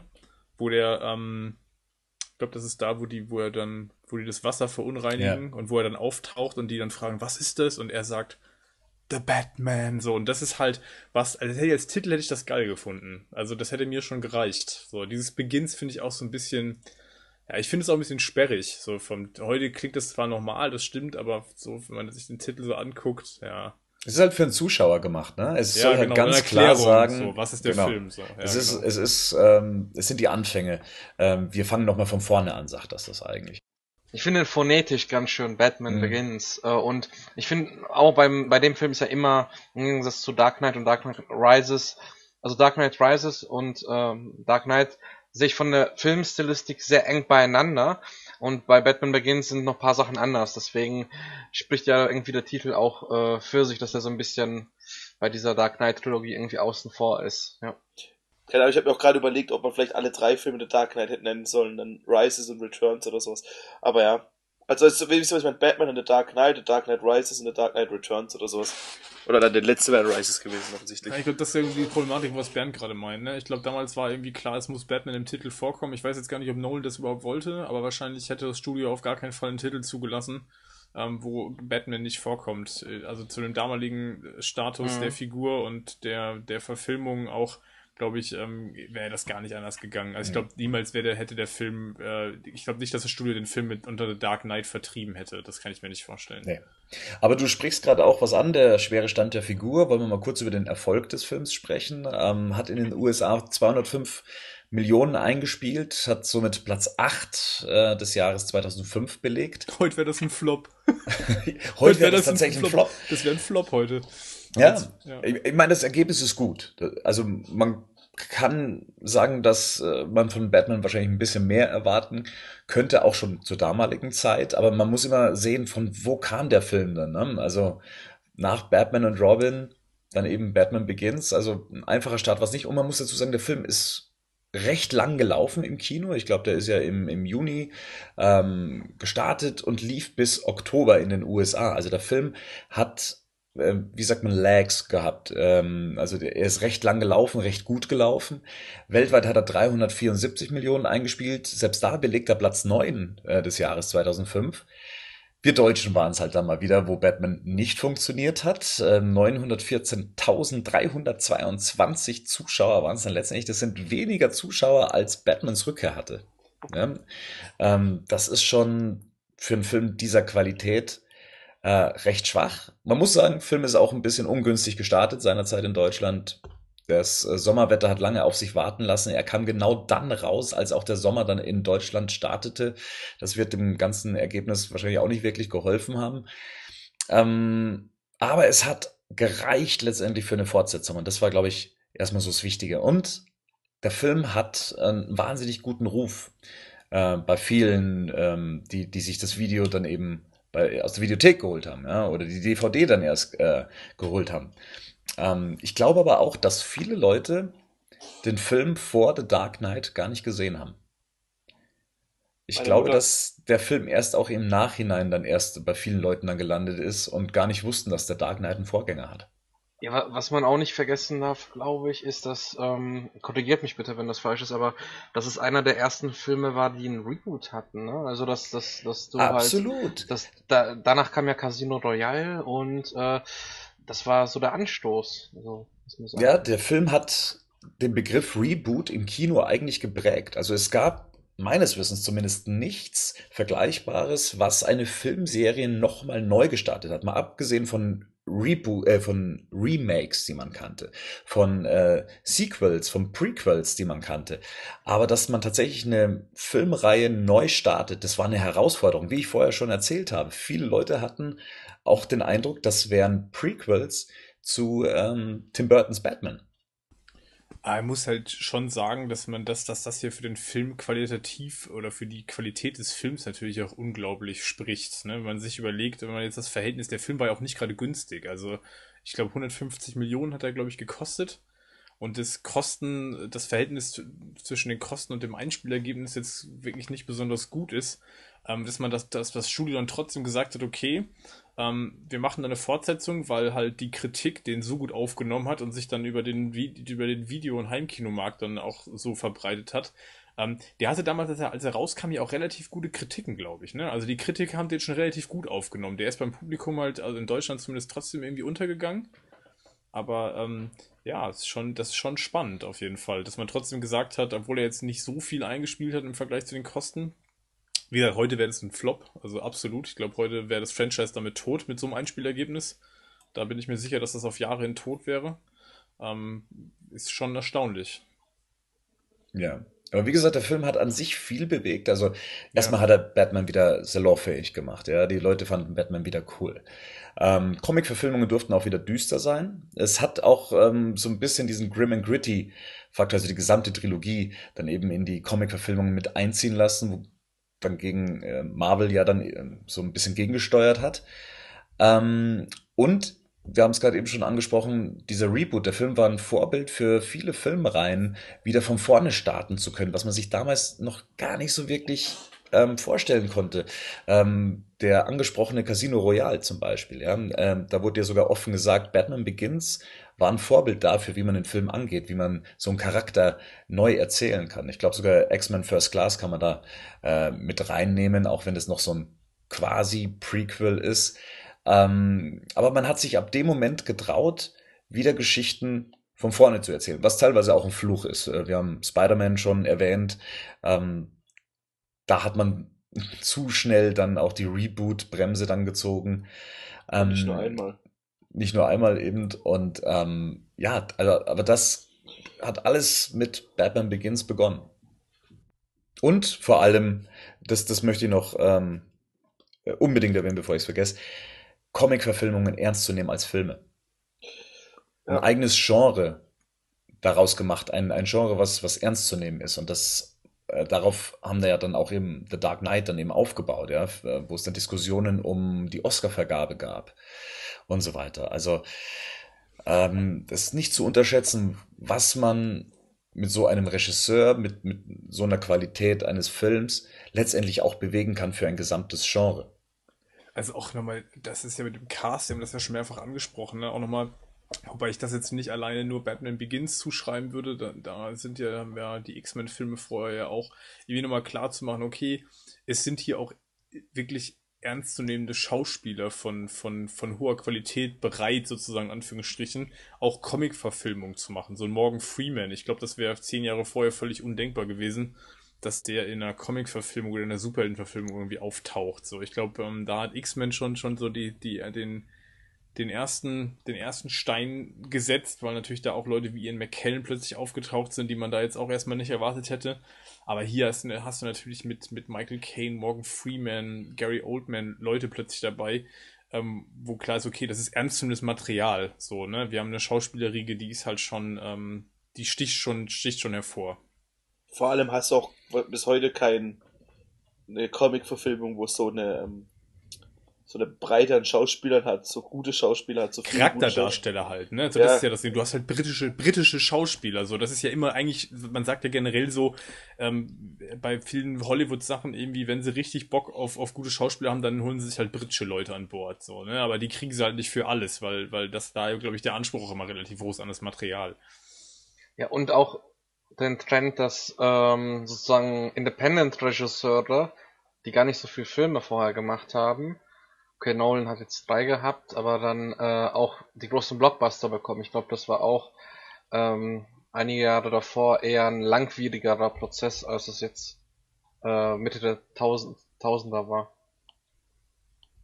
Wobei, das ist jetzt, glaube ich, gerade eher, eher, damals war es, glaube ich, wirklich so, dass man jemand gewollt hat, dass seine eigene Handschrift drunter setzt, aber wenn du mal guckst, sind Nolan und Tarantino vielleicht die einzigen zwei, vielleicht noch mit zwei, drei anderen, die heute noch selber sowas machen können so einen Film zu drehen, wie sie wollen und oder wo sie relativ wenig Regularien haben. Heute hast du ja viel mehr, meiner Ansicht nach, Regularien, wo sich der Regisseur gerade bei so großen Franchises halten muss. Das hast du da halt noch nicht so gehabt. Das merkt man im Film halt auch anders, eine deutliche Handschrift hat. Ja, wenn, du gerade ja... Vergleich, wenn du gerade im Vergleich zu den Marvel-Filmen hast, die haben ja, da, da, da könntest du den Regisseur austauschen, dann wird zu 90% der gleiche Film rauskommen. Wobei ich glaube, dass natürlich auch so ein bisschen auf dem Umstand geschuldet ist, dass äh, du natürlich eine bestimmte Kontinuität gewährleisten musst. Also, ne, ich meine, das wird jetzt, Batman hat der Titel, ich weiß nicht, Nolan hat halt den Vorteil, dass er sagt, okay, ich muss mich hier an, an kein bestehendes Universum irgendwie andocken und es ist auch nicht dazu gedacht, dass man daran irgendwas andockt. Ich glaube schon auch, dass man Marvel da, ich glaube schon, dass der, dass sich, dass sich da schon auch Filme abheben voneinander. Ich glaube nicht, dass der erste Tor mit jedem Regisseur so ausgesehen hätte. Ich glaube schon, dass man da auch gewisse Einflüsse sieht. Aber grundsätzlich äh, stimmt es natürlich schon. Ich glaube, bei dieses Problem werden wir jetzt wahrscheinlich in den nächsten Verfilmungen mit, mit Batman und dem ganzen DC Universe sehen, wo natürlich dann schon die Frage ist, inwieweit kann man dem Regisseur noch eine komplett eigene Handschrift zugestehen und inwieweit bricht es dann mit einer bestimmten Kontinuität, die man halt aufbauen will. Also stellt euch jetzt mal vor, den nächsten Batman-Film würde jetzt wieder Tim Burton drehen. Es passt halt einfach nicht rein, so. Das geht halt wahrscheinlich einfach nicht. So, ich muss wahrscheinlich immer als Studio dann sagen, wenn ich so einen Masterplan habe, dann brauche ich halt Leute, die bestimmte Sachen einfach auch in einer bestimmten Art und Weise umsetzen, damit das Universum halt noch funktioniert und auch homogen bleibt. Ja, wobei aber ja gesagt wurde, dass äh, vom CEO, natürlich ist, ist es schönes Marketing, was er da betrieben hat, aber dass, äh, dass die Warner, äh, die DCU-Filme halt äh, sehr ähm, Regisseur-stilistisch äh, gebunden sein sollen. Und ich finde, bisher haben sie, was sie präsentiert haben, hier mit ähm, Ever, ähm, wie heißt sie nochmal, äh, die Wonder Woman äh, Regisseurin, äh, wie, ich habe den Namen gerade nicht parat, aber die wurde ja auch aus Tor rausgeschmissen. Ähm, oder ist gegangen, oder ist gegangen worden. Und dann David Ayer und dann nochmal Zack Snyder sind ja völlig unterschiedliche Re äh, Regisseure. Man muss natürlich ein halbes Jahr warten, bis wir sagen können, wie unterschiedlich die Filme sind, zumindest die ersten zwei, aber ich glaube schon, oder hoffe, hoffe ist glaube ich das bessere Wort dafür, hoffe, dass es dann ein bisschen differenzierter sein wird mit äh, dem DC Universe. Einen Punkt möchte ich noch ansprechen, der eigentlich beim Batman-Franchise bislang sehr wichtig war, und zwar Merchandise. Ja. Merchandise war zuletzt so wichtig, dass es einen ganzen Film beeinflusst hat in Form von Batman und Robin. Und hier hat man eigentlich eine Rolle rückwärts gemacht. Ähm, wisst ihr noch in etwa, was ihr am Merchandise zu äh, Batman Begins hattet? Nichts. Es gab ja den Soundtrack, wenn man den mal so als Merchandise äh, mit einrechnet, in klassischer Form, Poster natürlich. Ja, ein Poster hatte ich auf jeden Fall, das genau, weiß ich noch. Das war das ja, Einzige. Hatte ich. Ja, das war auch das Einzige, genau. Es gab Actionfiguren von Mattel, ja, da gab es eher so die minderwertigen Figuren, dann aber auch schon die Movie Masters, äh, die ja dann auch später für äh, Dark Knight und Dark Knight Rises fortgesetzt wurden. Ähm, es gab so die ersten Art von Hot Toys Figuren. Ich kann mich noch an so eine, ah, ich kann mich an den Namen nicht mehr erinnern, Katoyava oder sowas ähm, Figur, also so eine vollbewegliche Batman Begins Action Figur. Ein Sticker-Album habe ich sogar noch hier. Ähm, das klassische Comic zum Film, ähm, was auch das letzte seiner Art war, zumindest im vollständigen Zustand. Das letzte Mal, dass zu einem Batman-Film, also praktisch ein komplettes Comic erschienen ist, ist auch nicht wirklich so zu empfehlen. Äh, wie gesagt, die deutsche Übersetzung vom Tumblr in die Rumpel ähm, ist eher missglückt und auch das gesamte Heft liest sich wie ein ähm, wie eine Mad-Verarsche, also eine Verarsche aus dem Mad-Magazin, weil man versucht hat, diese lange Geschichte auf wenige Seiten zu komprimieren, was nicht immer gelingt. Zumindest äh, fand ich die Umsetzung nicht so gelungen. Ähm, was ich wiederum gelungen fand, äh, Rico wird mir jetzt wahrscheinlich gleich widersprechen, das ist die Videospielversion, die damals rauskam für die PS2, für den GameCube, für die Xbox und ich glaube auch eine Game Boy Advance Version gab's. Zumindest war das für mich so das beste Batman-Spiel, was es zu der aktuellen Generation damals an Konsolen äh, gab. Und ich fand, dass sie die Stimmung des Films gut eingefangen hat, dass man mal mit so einem Batman auf Metal Gear Solid Art äh, herumschleichen konnte, fand ich gut.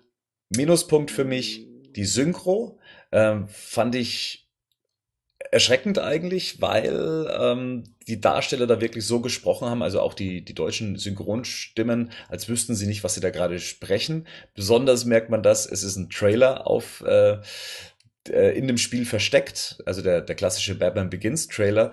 Und da sprechen auch alle nochmal so unprofessionell, wie sie es eigentlich äh, im Spiel auch tun. Batman spricht zum Beispiel ohne seine, seine Crowl-Stimme. Ja? Also die, das ist nicht so gut. Aber ansonsten haben wir das Spiel schon richtig äh, getaugt. so, Rico, jetzt darfst du dagegen. Habe ich mal was gegen das Spiel gesagt? Ja, wir haben uns mal privat drüber unterhalten. Also ich habe halt so gesagt, dass es nicht, das ist halt, ja, das war halt, das ist halt. Du hast halt gesagt, es war beschissen. Ich habe gesagt, das fühlt sich viel mehr wie eine, ähm, das fühlt sich ja wie so eine typische ähm, Vermarkt, äh, wie nennt sich das Videospielverfilmung zu einem Kinofilm an. Das halt noch auf dem letzten Drücker rausgedrückt wurde und das war es ja im Endeffekt auch. Ich meine, das sah, also das sah auch damals schon für den Standard nicht so toll aus und das hat sich auch klobig gespielt, aber es war das einzige Batman-Spiel, das du halt bekommen hast. Und deshalb war es dann schon ganz gut. Du hast ja dann erst halt drei, vier Jahre später gesehen, wie es richtig gemacht wird. Aber bis dahin war das schon ganz, ja. Aber ich kann auch akzeptieren, dass jemand Spaß gemacht hat. Ich hatte auch zum Beispiel. Ich kann akzeptieren, sehr gut, wie gütig. Ich habe die ganzen Spider-Man-Spiele gespielt zu den Filmen, die waren auch alle kacke, aber haben trotzdem irgendwie Spaß gemacht. Das können wir akzeptieren. Ja, ist nett. wir sind großzügig. Ja. Aber an sich, da gab es doch viel mehr noch, was mir eher an, an, an Spielzeug im, im im, im Gedächtnis geblieben ist, war, oder war das erst zu Dark Knight, dass es solche für Kids so, so, keine Ahnung, so einen Batarang-Werfer gab und so eine Maske zum Aufziehen und, und so ein Tech-Gürtel und so Sachen. So Sachen sind mir irgendwie eher im Kopf geblieben. Oder war es Ja, erst zu Dark Knight? es gab's, nee, gab's zu äh, Batman Begins auch schon, ja, den Gürtel zum Beispiel oder die angesprochenen ähm, Waffen und so weiter. Also es war so Kids-Spielzeug, aber es war Weil- sehr zurückhaltend, was das Merchandise anging. Ich weiß, ich weiß doch, was, dass ich mir gedacht habe, ich habe das irgendwo mal gesehen, das Spielzeug, oder dass ich mir nicht vorstellen konnte, weil da gab es auch so, also es gab schon Actionfiguren, aber es war im Vergleich, was ich gekannt habe, als ich noch ein Kind war, wie die Regale riesig waren und wie die, gut, ich war auch kleiner, aber wie wie es halt, äh, wie es halt ausgesehen hat, dass halt du also wirklich ähm, alles bekommen. Du hast Batman in zwölf Farben bekommen, mit tausend verschiedenen Sachen, die gar nicht im Film vorgekommen sind. Und da war das halt, ich glaube, es gab einen kleinen Tumblr, glaube meine ich zu wissen, oder irgendwie sowas klein, also so ein, so ein Tumblr, wo du so eine Actionfigur hast reinsetzen können. Und das war es eigentlich schon fast mit meiner Erinnerung, was ich an Spielzeug hatte. Ich erinnere mich an Tumblr. Mhm. Ich kann mich noch ein recht gutes Buch erinnern. Das ist äh, das Drehbuch, ähm, was veröffentlicht wurde mit einem Vorwort von David Goyer, der auch nochmal den gesamten Prozess beschreibt. Und im hinteren Teil des Buches findet man dann auch noch ähm, äh, ein paar Storyboard-Skizzen. Ähm, kann ich empfehlen, ist ein richtig gutes Buch, natürlich auf Englisch. Und ähm, ja, da lässt sich die gesamte Story nochmal in Drehbuchform ähm, nachlesen. Für Fans, die das interessiert. Ist das, ist das The Art of Batman Begins? Nee, das ist tatsächlich das Screenplay Ah, of okay. Batman Begins. Okay. Weil The Art of Batman Begins gab es ja auch noch, ne? Das gab es ja zu allen Nolan-Filmen so. Ich finde, das, das finde ich auch nochmal ganz spannend, irgendwie das zu den Nolan-Filmen, auch bei Man of Steel ist das ja auch so, da gibt es immer relativ viel äh, so Sekundärliteratur, was ich immer ganz spannend finde. Auch das akzeptiere ich. Dass jemand Spaß damit hat, okay. Ja, das kann ich. Ja, der, der Bernd, der, der spielt ja auch nicht. Wir nähern uns dem Ende und das Ende möchte ich gerne mit einer Mailback-Frage von Mikamel ähm, einläuten. Und zwar fragt er, wie waren damals eure Vorstellungen, wie es weitergeht? Also wie sah das Nolan-Verse in euren Köpfen aus? Was dachtet ihr bei der Joker-Karte? Gut, über die Joker-Karte haben wir schon gesprochen, aber tatsächlich das angesprochene Kopfkino. Wie sollte für euch der Film aus der damaligen Sicht weitergehen? Also ich fand's spannend äh, zu sehen, wie wie halt die äh, das Batcave wieder aufgebaut wird. Da hatte ich auch so verschiedene Szenarien. Das wurde bei Dark Knight dann komplett anders gemacht. Ich hatte irgendwie die Vorstellung, dass wir jetzt ähm, ein anderes Schloss bekommen, was auch moderner ist, vielleicht so im Bauhaus-Stil. Ähm, aber schon, ähm, also von außen hin klassisch gehalten, aber von innen recht modern. Also dass so ein Kontrast geschaffen wird. Aber ähm, sonst habe ich mich auf den Joker gefreut. Habe natürlich schon mit Freunden diskutiert, oh, wer könnte jetzt der Joker sein? Und ähm, habe mich einfach gefreut und habe auch, hab auch gehofft, dass ähm, Nolan wieder dabei ist.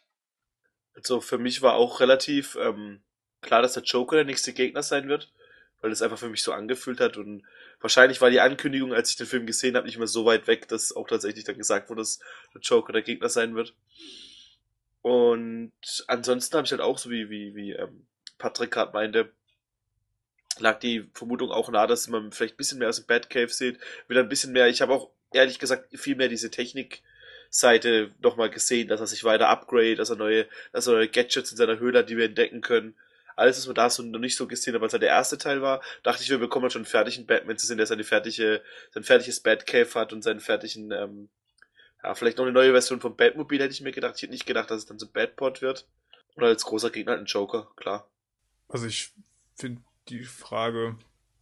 Doof. Nee, nicht. Nee, doof finde ich die gar nicht. Ich finde die extrem spannend. Ich finde die nur schwierig zu beantworten, gerade weil ich tatsächlich gerade jetzt nicht wüsste, wie ich hab, wie habe ich mir das damals vorgestellt. Also ich glaube, ich hatte ja schon im ersten Teil des Casts gesagt, ich habe damals relativ wenig Erwartungen an das Ganze gehabt.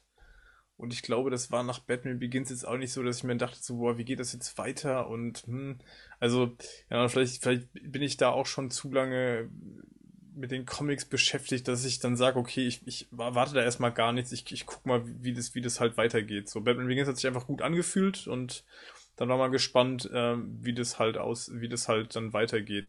ich hätte mir jetzt im Nachhinein, das hatten wir ja vorhin schon, ich hätte mir gerne im Nachhinein gewünscht, dass das nicht so einen ähm, Bruch gibt, wie das dann halt dann für mich dann schon bei den nächsten beiden Filmen so der Fall ist. Also es fühlt sich irgendwie anders an, so von der ganzen Optik, von der emotionalen Nähe. Es wird halt irgendwie ein anderer Fokus, glaube ich.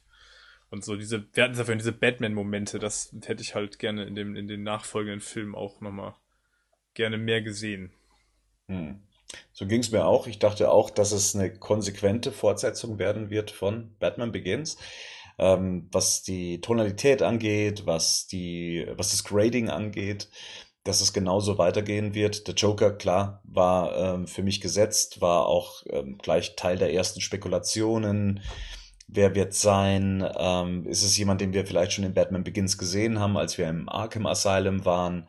Ähm, über die Story selber, hm, weiß ich nicht. Ich dachte auch, dass sich die, die Narrows äh, weiterhin als Element halten werden.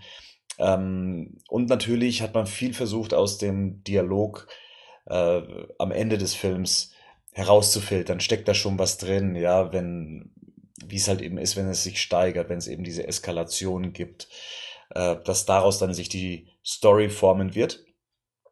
Ähm, ist es spannend, dann darüber zu sprechen, wie sich das dann weiterentwickelt hat. Ähm, gerade eben, was die Besetzung des Jokers angeht, was es für erste Gerüchte gab.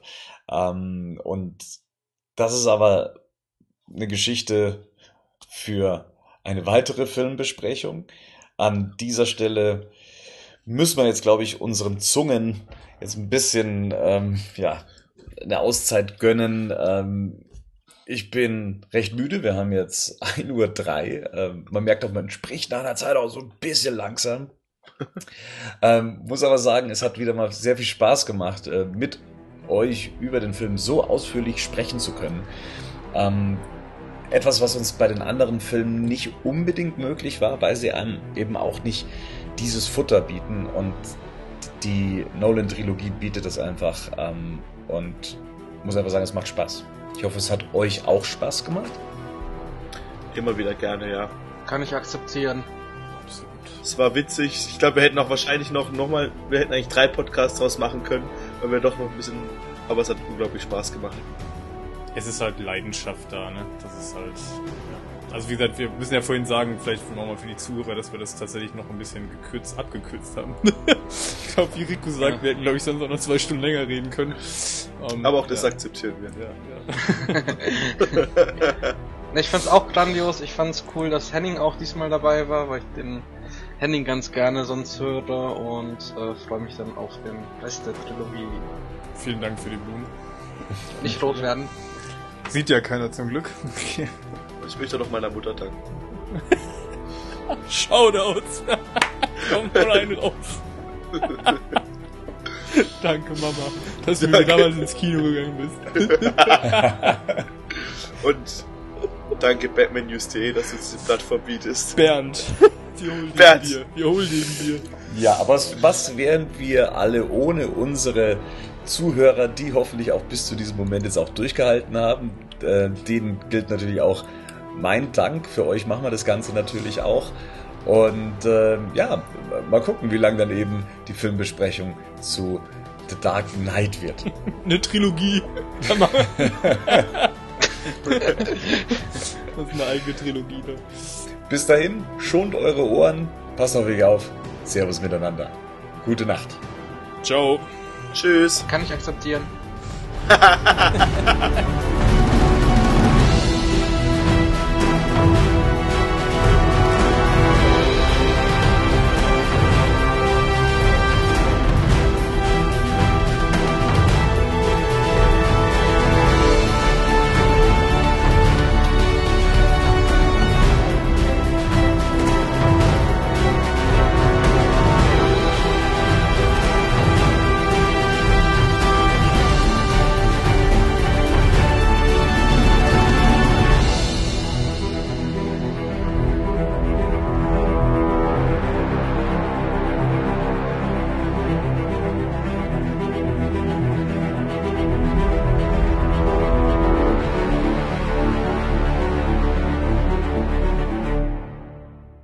Batman News Badcast ist ein Podcast-Projekt von Fans für Fans. Batmannews.de und der Badcast stehen nicht in Verbindung mit Warner Bros. oder DC Comics.